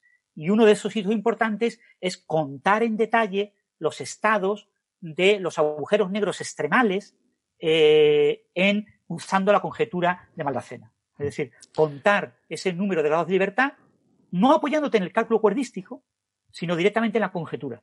Mm. Entonces, una, una cosa pues que el año pasado, pues hubo varios, bueno, fue a finales de 2018, entre agosto de 2018 y diciembre de 2018, varios grupos lograron hacerlo. En varios modelos. De, eso te quería preguntar, pero eh, vamos entonces a comentar brevemente los papers, ¿no? Después de esta introducción. pues, Vamos a comentar brevemente los papers para no, para no alargarnos mucho porque todavía no hemos contado esos resultados, ¿no? Pero bueno, yo creo que lo interesante realmente era esto que ha estado contando Francis, de explicar bien mm, lo que es todo esto, ¿no? De la conjetura, de cómo usarlo como, como método para, para sacar resultados prácticos, en este caso, ¿no? Y de la historia, la historia de cuerdas y tal. Y, y esto me decías entonces que son papers que, que son del año pasado. Sí, son, el, son papers que se eh, salieron como prepin en Archive en, en, en 2018. ¿eh? Uh -huh. De hecho, la mayoría de ellos ya han tenido más de 50 citas eh, ahora. Lo que pasa es que se han ido publicando pues, desde finales del año pasado hasta este año. ¿no? De hecho, de los tres, hay uno que todavía no se ha publicado en revista. Eh, hay el que ha sido, digamos, el motivo de gran parte del eco mediático. Es uno que se ha publicado en Physical Review X. Physical Review X es la revista de pagar por publicar de Physical Review. ¿Vale? O sea, recordemos, esto como a Scientific Reports. Hay que cogerlo, o como Nature Communications. Hay que cogerlo siempre con, o, o Science Advances. Hay que cogerlo siempre con un poquito de por qué publican ahí pagando y no publican en otro sitio. Probablemente por adelantarse, ¿no? Es un artículo también largo, extenso y, y, requiere una revisión complicada y en este tipo de revistas la revisión un poquito más laxa, ¿vale? Entonces, vale, pero nuestra, nuestra revisión será breve, ¿no? Bueno, en cualquier caso, es un artículo que está muy bien, la verdad es que está, está muy bien. Y ya digo, ha habido mucha gente que los ha citado y ha seguido haciendo otros cálculos en la línea de estos investigadores y parece que se confirma que sí, que son cálculos firmes y que están bien, bien hechos, ¿no? Entonces han logrado calcular para modelos concretos de la conjetura, para un espacio muy concreto, una manera muy concreta de compactificar eh, la teoría de cuerdas en ese ADS5, otros han utilizado una ADS eh, diferente, eh, y una teoría eh, conforme de campos adecuada, han logrado calcular lo que se llama la función de partición. La función de partición determina eh, la entropía. Es una función que más o menos viene a contar cómo se combinan los grados de libertad del sistema. ¿no? Y han visto que la cuenta coincide. Eh, módulo la conjetura. O sea, si la conjetura es cierta, yo puedo calcular estas ciertas cosas. Y cuando las calculo, los números coinciden. Eso es una cosa que, ya os digo, ha costado más de 20 años hacerlo. Pero es una cosa que estaba ahí, se había hecho con modelos de juguete, con modelos más sencillos. En lugar de trabajar con ADS5, se trabaja con ADS4 o ADS3, que son muchísimo más sencillos de trabajar. Eh, y se habían logrado ya estos hitos, ¿no? Entonces, aquí se ha descubierto una nueva manera de contar, eh, una nueva manera de, de, estimar esta función de partición que eh, está teniendo, de hecho, mucho eco porque mucha gente está usándola para calcular otras cosas, ¿no? Y, es un avance en ese sentido muy importante. Eh, los avances en metodologías de cálculo, en herramientas, son mucho más importantes que los avances en ideas. ¿eh? Sí es verdad que la idea de Maldacena es una idea magistral y genial, ¿no? Pero más importante que la idea de Maldacena es que han surgido herramientas para calcular cosas que después yo puedo utilizar para calcular cosas. Y que a mí no me interesa en física es calcular cosas. Estos señores han desarrollado una nueva manera de calcular eh, la, la función libre de Gibbs de, para el sistema eh, apoyada en la, en la conjetura y, y, esa manera que requiere una serie de cálculos muy delicados, una cosa complicada. Estamos hablando de artículos de más de 50 páginas, eh, y todos llenos de fórmulas matemáticas, son, son, complicados. Y explicarlo en detalle requeriría que viniera aquí el propio autor y te dijera realmente cuál es el, el grano, el, el, centro. Yo me lo he leído un poco por encima, pero eh, para, para ser revisor de, esos, de que eran correctos. Para ser revisor de eso, imagínate, para ser revisor de esos artículos, que además ni te van a pagar, ni te van a mencionar en ningún lado, y el trabajazo que tiene que ser. Sí, pero también aprendes. Porque en ese tipo de artículos, cuando el artículo es bueno y te ofrece herramientas, pues lo que tú aprendas después lo usas tú para tus propios cálculos, ¿no? Y, mm. y, y, ya te digo, han sido bastante citados estos artículos y parecen, parecen relevantes. Entonces han hecho un cálculo que se esperaba que diera correcto, porque había cálculos de juguete más sencillos que indicaban que los números cuadraban, porque lo que había dicho Juan Maldacena es que más o menos se ven que los órdenes de magnitud son los buenos. ¿eh? O sea, más o menos todo va bien, más o menos los números funcionan. Pero eh, para el caso concreto de los agujeros negros, eh, calcular eh, con la conjetura de Maldacena exactamente los grados de libertad de la entropía de Hawking-Bekenstein, la entropía de los agujeros negros, requería, eso sí, son agujeros negros extremales, requería hacer el cálculo. Y el cálculo es muy complicado. Mm. Un cálculo muy complicado. Pero se ha hecho y parece que coincide.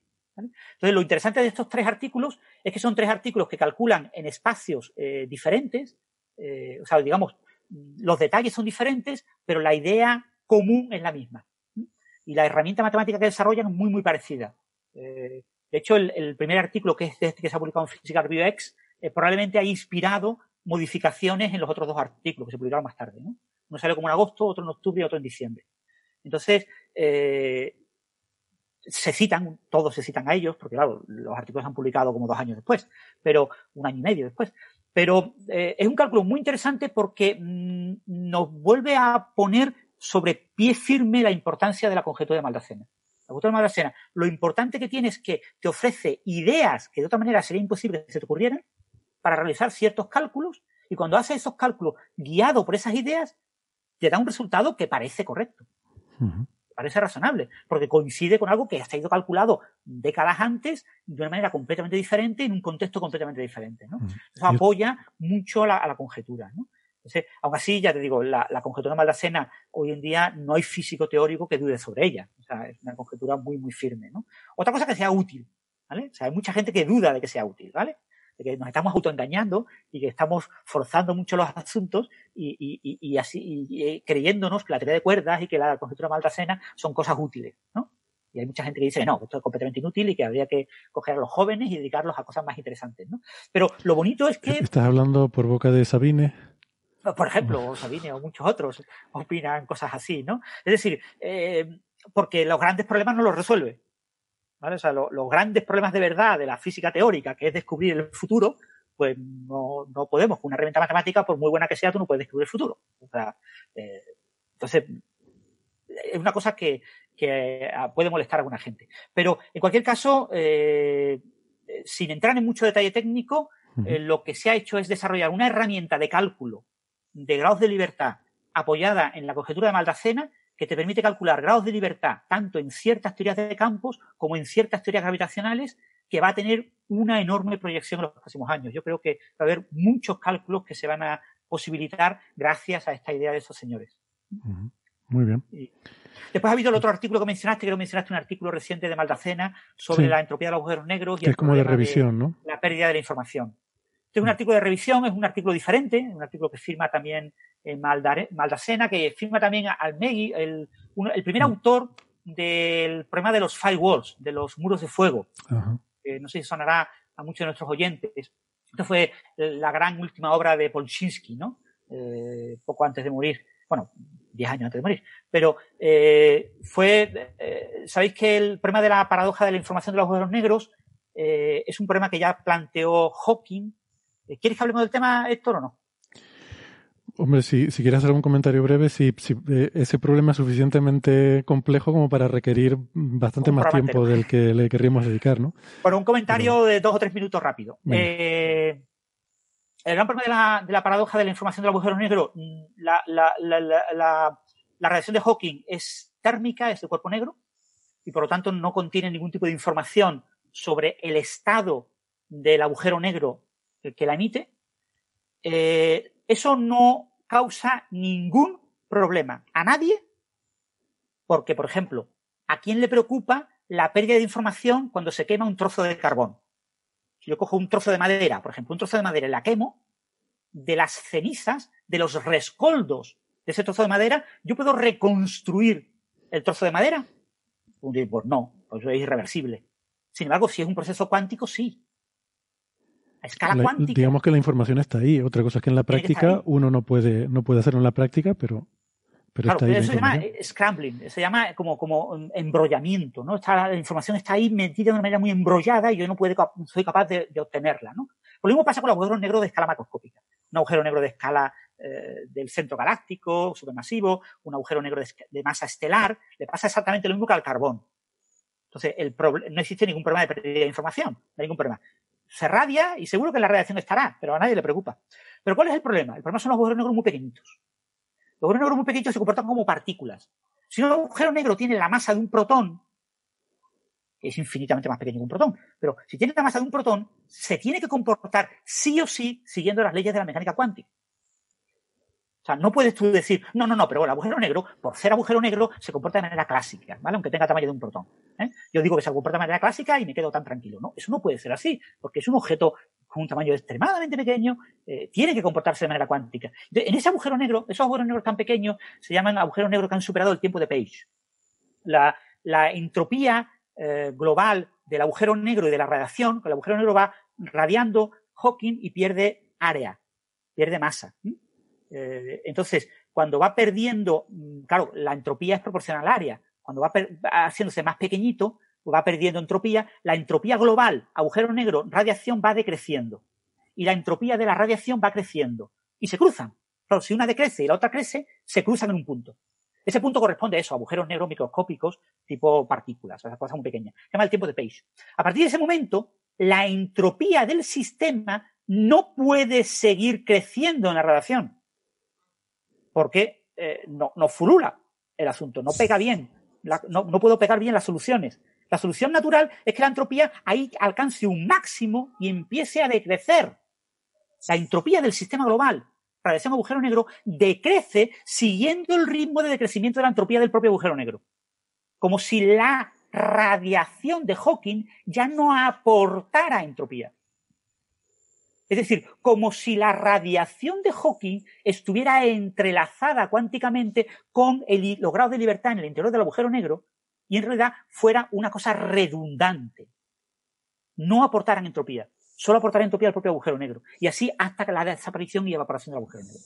eso se podía tratar de explicar utilizando holografía, utilizando ideas inspiradas en la dualidad de Maldacena, eh, eh, utilizando teoría de cuerdas. Y se podía más o menos explicar. Lo que pasa es que lo que nos mostró eh, en un artículo, el artículo AMS, AMPS, que después escribió un artículo Susskind, Susskind eh, y entonces habla de AMPS-S, eh, la idea de que eh, las ideas de, esa solución utilizando holografía no funcionan porque eh, me crecen el número de grados de libertad en el horizonte. Y, entonces, si me crecen el número de grados de libertad en el horizonte, el horizonte está como oponiéndose a que eso ocurra.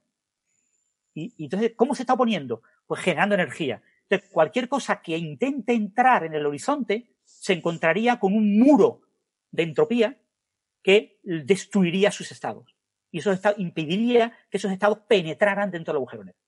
Entonces, esa, pero claro, ya estamos hablando de agujeros negros del tamaño de una partícula, ¿eh? es el que nadie imagine una persona entrando al agujero negro y chocando contra un muro de fuego. Estamos hablando de cosas que ocurrirían en agujeros negros de tamaño supermicroscópico. Y entonces, eso le llamaron el muro de fuego. Entonces, era, eh, aparece tiene que aparecer un muro de fuego. Entonces, ¿cómo resolver ese muro de fuego? Ha costado mucho tiempo y, ha habido varias ideas. Una de las ideas es la idea. Yo, perdona, eh, esto es lo que voy a decir una tontería, pero eh, realmente la gente suele decir muro de fuego porque es la traducción en inglés de firewall, pero un firewall realmente es un cortafuegos. Es decir, es, Efectivamente. es algo que se pone.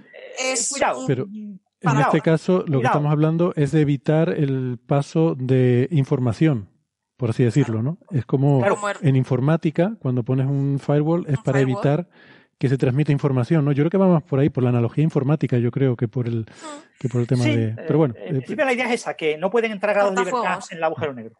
Mm. Entonces, eh, eh, lo único que pueden es decrecer los grados de libertad del agujero negro, no pueden entrar. O sea, hay una barrera, una barrera, una barrera energética porque si cayera una partícula, esa partícula su energía crecería.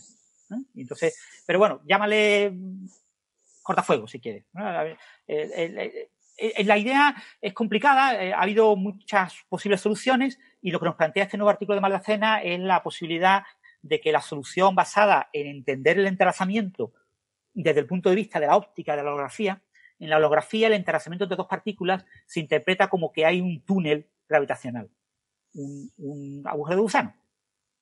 en un agujero de gusano, un espacio adecuado, eh, esto es pura holografía, es una cosa, eh, eh, digamos, tú tienes tus estados en el contorno de tu espacio y, tienes tu gravedad en el interior y, en el contorno tienes una gravedad efectiva y solo tienes la teoría cuántica. Entonces, los estados en el contorno que están conectados, entrelazados entre sí, lo están porque hay en el espacio gravitacional un túnel de gusano que los une.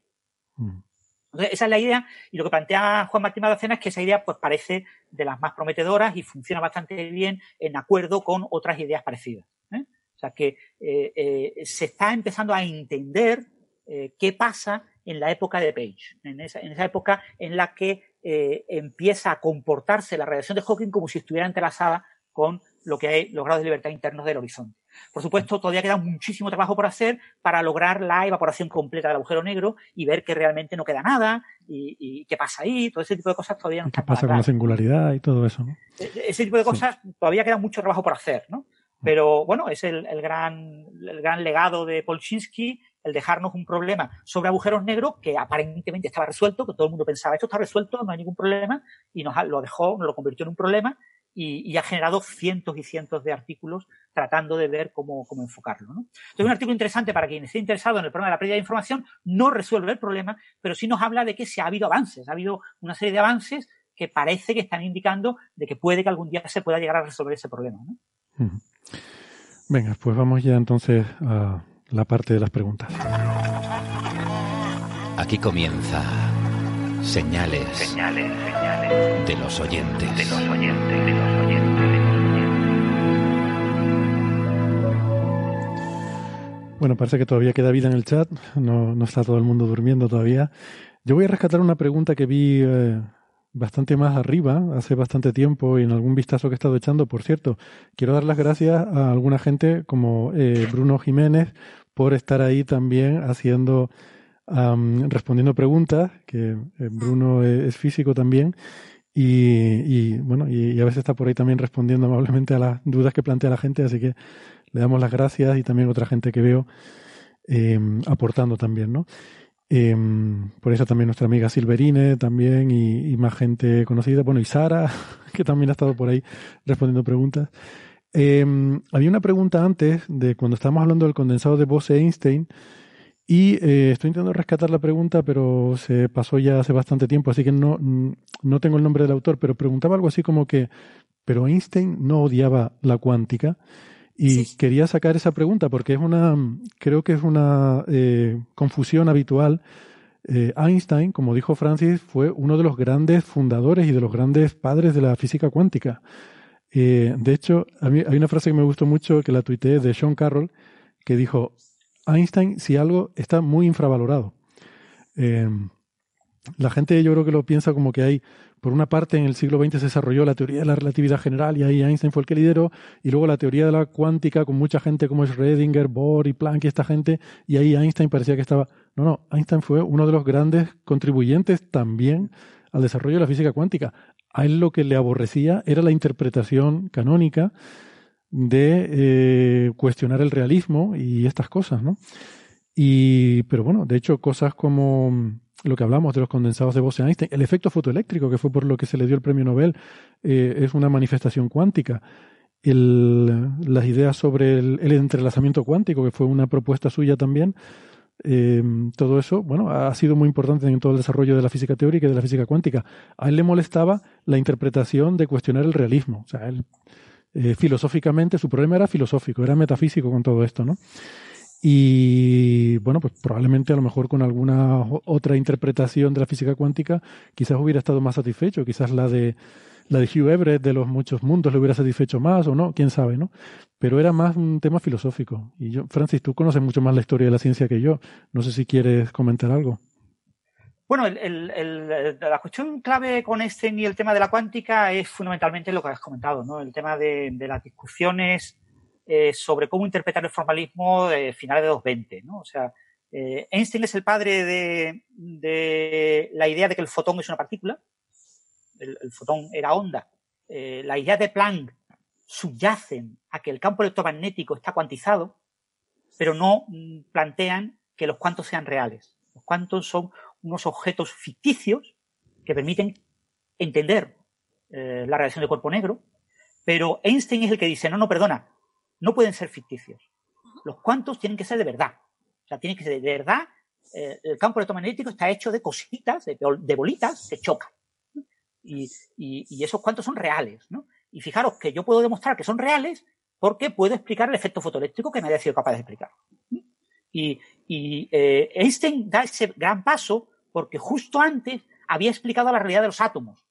Los átomos en 1905 no existen nadie se cree la teoría atómica.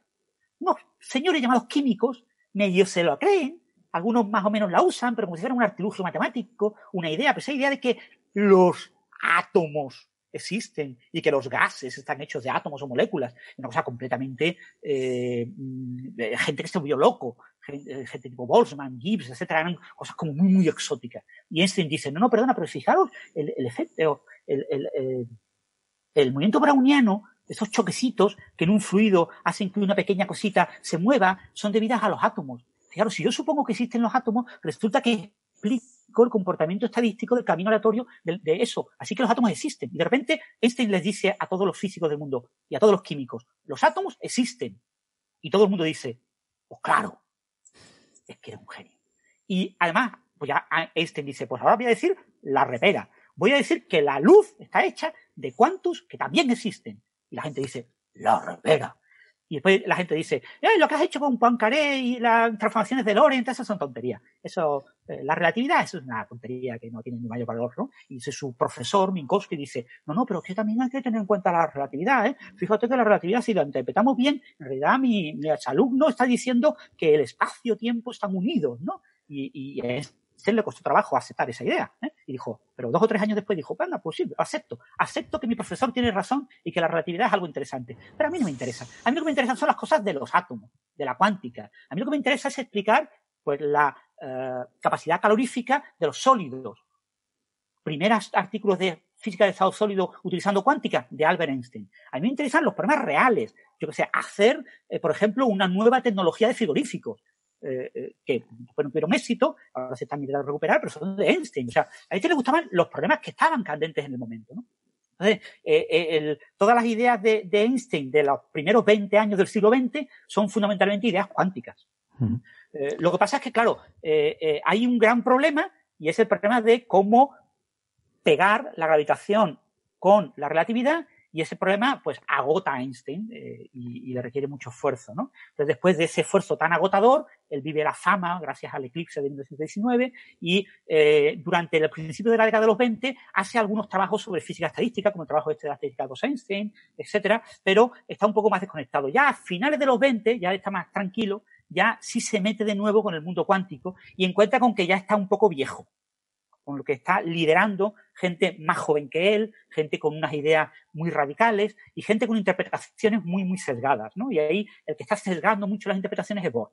Bohr tiene unas ideas como súper claras de que él es el gran padre de la cuántica y que todos los grandes padres de la cuántica, es, eh, eh, pues gente como Sommerfield, como Einstein, como Planck, como incluso Redinger, son secundarios, son secundarios. el gran líder es él quien marca las ideas, ¿no? Y entonces Einstein en ese momento empieza a tener la sensación de que Bohr le puede quitar un poco de paternidad de la cuántica y que puede que haya gente que crea que el padre de la cuántica es Bohr. Entonces Einstein se reclama y se reposiciona y dice, no, no, tranquilidad. A ver, a ver, que el que más sabe de cuántica aquí soy yo. Fuera de toda duda. Vamos a pelearnos. Y se pelea con Bohr. Por el resto de los jóvenes dicen, no me voy a pelear con Einstein porque es que es de verdad, sabe más de cuántica que nosotros. Lo que pasa es que no, entendemos, no nos entiende, porque nosotros le hablamos de nuestro lenguaje matemático y Einstein nos dice que la matemática le importa un comino. Él quiere hablar de física. Y de física nosotros no hablamos, la cuántica no existe en física. No existe la física cuántica en 1927, existe la matemática de la física cuántica. Entonces, eh, eh, la poca gente que puede defender ideas físicas es Bohr. Entonces se enfrenta a una serie de debates en los que acaba siempre eh, aparentemente para los jóvenes eh, ganando Bohr, la, la, gran figura, y, y, Einstein pues acaba ahí diciendo, venga, me, voy, me voy para los Estados Unidos. Y se va a los Estados Unidos y ahí saca el famoso, uh, la paradoja EPR, ¿no? El famoso eh, artículo de Einstein, Podolsky y Rosen, que es un artículo en el que eh, Podolsky y Rosen eran colaboradores suyos que él trajo uh -huh. allí a Estados Unidos, él ya está en el Instituto de Estudios Avanzados de Princeton, y allí desarrolla la idea mm, que es el germen del entrelazamiento, que es una, una de las ideas clave de la no localidad cuántica. ¿no? Y eso, eh, ¿cómo responde toda la comunidad? Pues gran parte de la comunidad, tipo Bohr, etcétera, dice, es, que este no entiende, es que este no entiende, es una cosa irrelevante.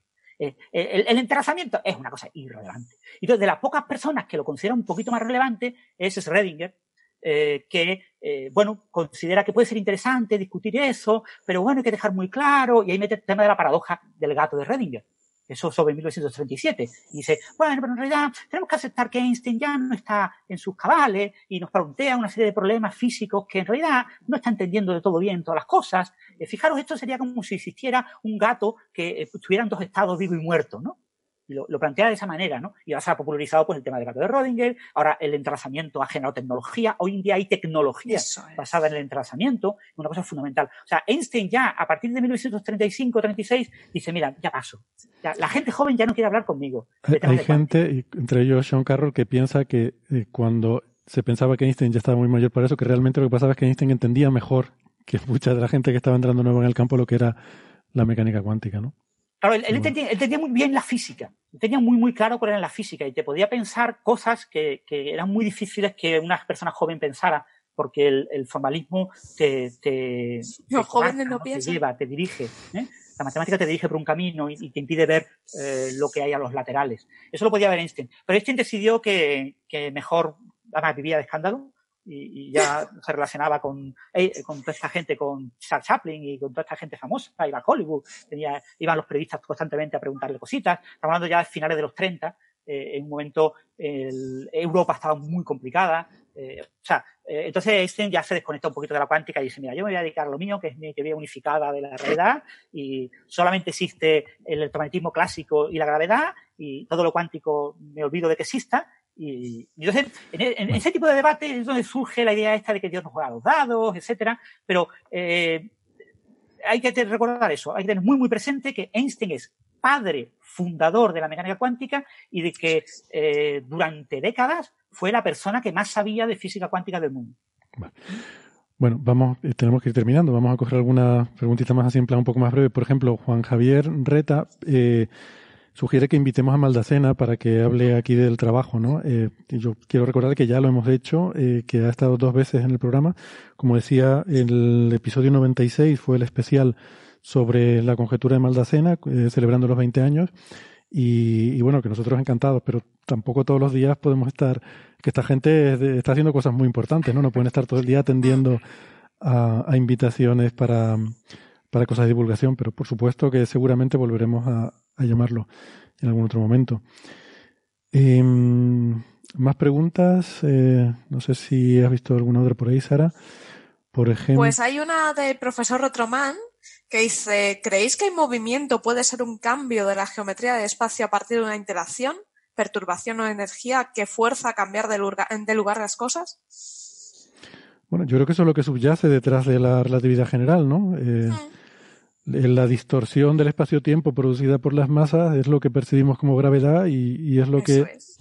lo que hace que las cosas se muevan, por lo menos bajo efecto de la gravedad, eh, dicho así de forma rápida. Eh, luego hay otros, hay otras dinámicas que no responden a eso. Hay otras dinámicas que tienen que ver con otro tipo de interacciones. Pero, pero por lo menos en parte, eh, yo creo que está describiendo lo que es el efecto de, de la relatividad general. Eh, Sí, bueno, eh, pero ya digo, eh, recordar cosas muy, muy importantes. Ya es una cosa que es clave y fundamental. No hay curvatura del espacio. Hay curvatura del espacio-tiempo. La curvatura del espacio-tiempo es fundamentalmente curvatura en tiempo. Eso. Porque hay un factor que es la velocidad de la luz al cuadrado. La velocidad de la luz al cuadrado es un número muy grande. Es un número muy grande. Pero yo, en física teórica, pongo igual a 1. Y 1 al cuadrado va a 1. Pero si tú no pones 1 para la velocidad de la luz, sino que pones un numerito, resulta que la curvatura del espacio-tiempo es fundamentalmente curvatura en el tiempo. Toda la gravedad newtoniana y post-newtoniana que permite explicar, por ejemplo, el corrimiento del polvo de Mercurio, el movimiento de las estrellas alrededor del agujero negro central de nuestra galaxia, etcétera. Todo eso solamente se puede, eh, solamente requiere incluir curvatura en el tiempo. ¿Vale? Sin tiempo no hay movimiento. No nos confundamos, porque la gente piensa en movimiento solamente en el espacio, y el espacio es irrelevante. ¿Eh? Es muy, muy irrelevante. Son efectos de segundo y tercer orden, son efectos muy pequeños respecto a velocidad de la luz. Fundamentalmente la gravedad es curvatura en el tiempo. Y la curvatura en el tiempo es la que permite que haya órbitas más o menos cerradas, porque en gravitación general no existen las órbitas cerradas, etcétera, etcétera. Pero eh, ese tipo de ideas de, bueno, yo no tengo ni idea de relatividad, pero hablo, mezclo la palabra movimiento, espacio, curvatura, no sé qué, y hago una frase. Pues esa frase no suele ser una frase sin sentido. Eh, eh, hay, que, cuidar muchísimo cada palabra, cada adjetivo, porque si no metes la pata con toda seguridad, pues lo que estás diciendo no tiene ni pie ni cabeza. Me preguntan por aquí Sergio Dolente, ¿no? ¿Cuántos átomos hay en un condensado Bose-Einstein? Hmm. Eh, condensado Bose-Einstein, el número de átomos, eh, yo preparo el, el gas de átomos con muchos átomos. Muchos átomos son eh, millones de millones de millones, trillones. eh, pero el, eh, voy perdiendo átomos conforme voy enfriando, conforme voy construyendo. Cuando tengo el estado de condensado Bose-Einstein, lo habitual es que haya eh, miles de millones de átomos. Pero el condensado Bose-Einstein, conforme va pasando el tiempo, va perdiendo átomos. Hay colisiones, etcétera, vas perdiendo, se van escapando de la trampa. eh, pero un número razonable, pues un condensado Bose-Einstein de pocos átomos tiene pues eh, 100 millones de átomos, un condensado Bose-Einstein de muchos átomos tiene un billón de átomos, 10 billones de átomos, una cosa así. Ese orden son los números. Pero en, en la Estación Espacial Internacional no recuerdo el número, pero eran del orden del billón de átomos. Es- eh, se ha conseguido en la Estación Espacial Internacional un condensado Bose-Einstein con muchos átomos, muchos más átomos de lo habitual, eh, gracias a, a- a controlar mejor el efecto de la gravedad. Pero, ya te digo, de ese orden, son millones de átomos. Y ya nos gustaría poder construir eh, con el número de Avogadro de átomos y cosas así, pero eso todavía está demasiado lejos eh, tecnológicamente. Es que quizá necesitarías un aparato mucho más grande para enfriar Claro, todo eso. Generar Mucha más campos energía. magnéticos mm, suficientemente uniformes en una región muy grande del espacio y además donde tienes que Y- y- y hacer aislamiento, ¿eh? de procesos para Y aislamiento. Y evitar interacciones, que sería quizá lo más complicado. Cuanto más grande es algo, más es. difícil es evitar que haya interacciones. ¿eh? Bueno, una última, eh, brevemente, Francis. Esto va a ser difícil, pero inténtalo. Pregunta Miguel Ren. eh, Francis, ¿qué te gustaría descubrir si pudieras? No tengo ni idea. no, no, no sé, no sé, no sé, no sé daría contestar a la pregunta. Eh, uno de los temas en los que yo trabajo a nivel de investigación, tema complicado, eh, el, tema de solitones, ¿no? La teoría de solitones en general es una teoría extremadamente bella porque tiene muchas facetas, es, es eh, eh, la puedes mirar desde muchos puntos de vista, pero hay como un núcleo común, ¿no? Y entonces, eh, una cosa que nadie ha resuelto hasta ahora es qué caracteriza la integrabilidad, qué caracteriza que una ecuación tenga solitones verdaderos. Y eso es un problema que lleva abierto 60 años, en el que se ha avanzado muy, muy poco y, y en el que eh, ahora mismo no me consta que haya buenas ideas. Entonces, eh, a mí me gustaría poder aportar un pequeño granito de arena que fuera revolucionario y que y quisiera que la gente dijera, "Uh, pues esto parece una buena idea, ¿no? Porque ha habido varias personas, hubo un artículo de Focas, por ejemplo, muy famoso, que, que aportó algunas ideas, pero no acabaron de cristalizar. Y Eh, ¿Dijiste Entonces- Socas? No. Focas, Focas, Ah. F-O-K-A-S. Y Atanasius. Y, y bueno, el, eh, hay- vaya hay- ha, habido, ha habido varias El ideas. señor Focas. pero, pero a mí me gustaría aportar algo ahí, porque es un tema en el que yo he trabajado mucho, he estudiado muchísimo, he leído muchísimo, y, y, y he estado siempre con la ilusión, sobre todo cuando era más joven, tenía mucha ilusión en poder aportar algo grande ahí, y, y no he sido capaz, no he sido capaz de aportar nada. Y quizás ahí me gustaría aportar algo. Y es una cosa que podría tener repercusiones muy importantes, ¿no? Eh, pero fijaros cosas tan sencillas como, por ejemplo, eh, eh, el agujero negro de Kerr, un agujero negro con masa y con momento angular, es una solución de tipo solitón. Yo puedo construir la solución con dos solitones, con dos agujeros negros de Kerr. Y puedo tratar de que se muevan. Pues eso no lo sabemos calcular. No sabemos calcularlo bien. No sabemos calcular una solución de spiraling con dos solitones. No sabemos calcular, nos salen eh, singularidades por todos lados. Se va todo al carajo. Pero así, literalmente. O sea, dice, pero esto no tiene sentido. O sea, eh, eh, si, si, si hemos observado ondas gravitacionales producidas por este sistema, si este sistema mm, tendría que funcionar, si nos falta, nos falta ese elemento clave, esa, esa que caracterice realmente cuando esa solución que podemos construir, pero no tiene ningún sentido. La construimos y no tiene ningún sentido. Entonces, eh, yo creo que eso es lo que me gustaría, hacer un pequeño aporte en la teoría de la integrabilidad, en la teoría de Solitón. Muy bien. Pues nada, amigos, yo creo que con esto lo dejamos por hoy. Tres horas de programa. Bueno, poco a poco vamos avanzando. Sara nos muestra su cocodrilo con un El bolsito de cocodrilo bípedo con su, va con su maletín y su corbata. Porque por eso, la- la claro, por eso iba siempre, iba siempre por el mismo camino, iba a trabajar el hombre. Claro. Claro, igual trabajo. Sí, no, las huellas son muy bonitas, ¿eh? las huellas del artículo. Es súper bonito, a mí me ha encantado ese paper, Ujú. es muy vistoso. Pues, pues nada, con esto lo dejamos por hoy. Muchas gracias por sus preguntas, por todos sus comentarios, por haber estado ahí. Gracias a la gente que ha estado escuchando. Francis, Sara, un placer. Como siempre, he aprendido mucho. Hasta la semana que viene. Hasta la semana que viene. Chao, chao. Un besazo.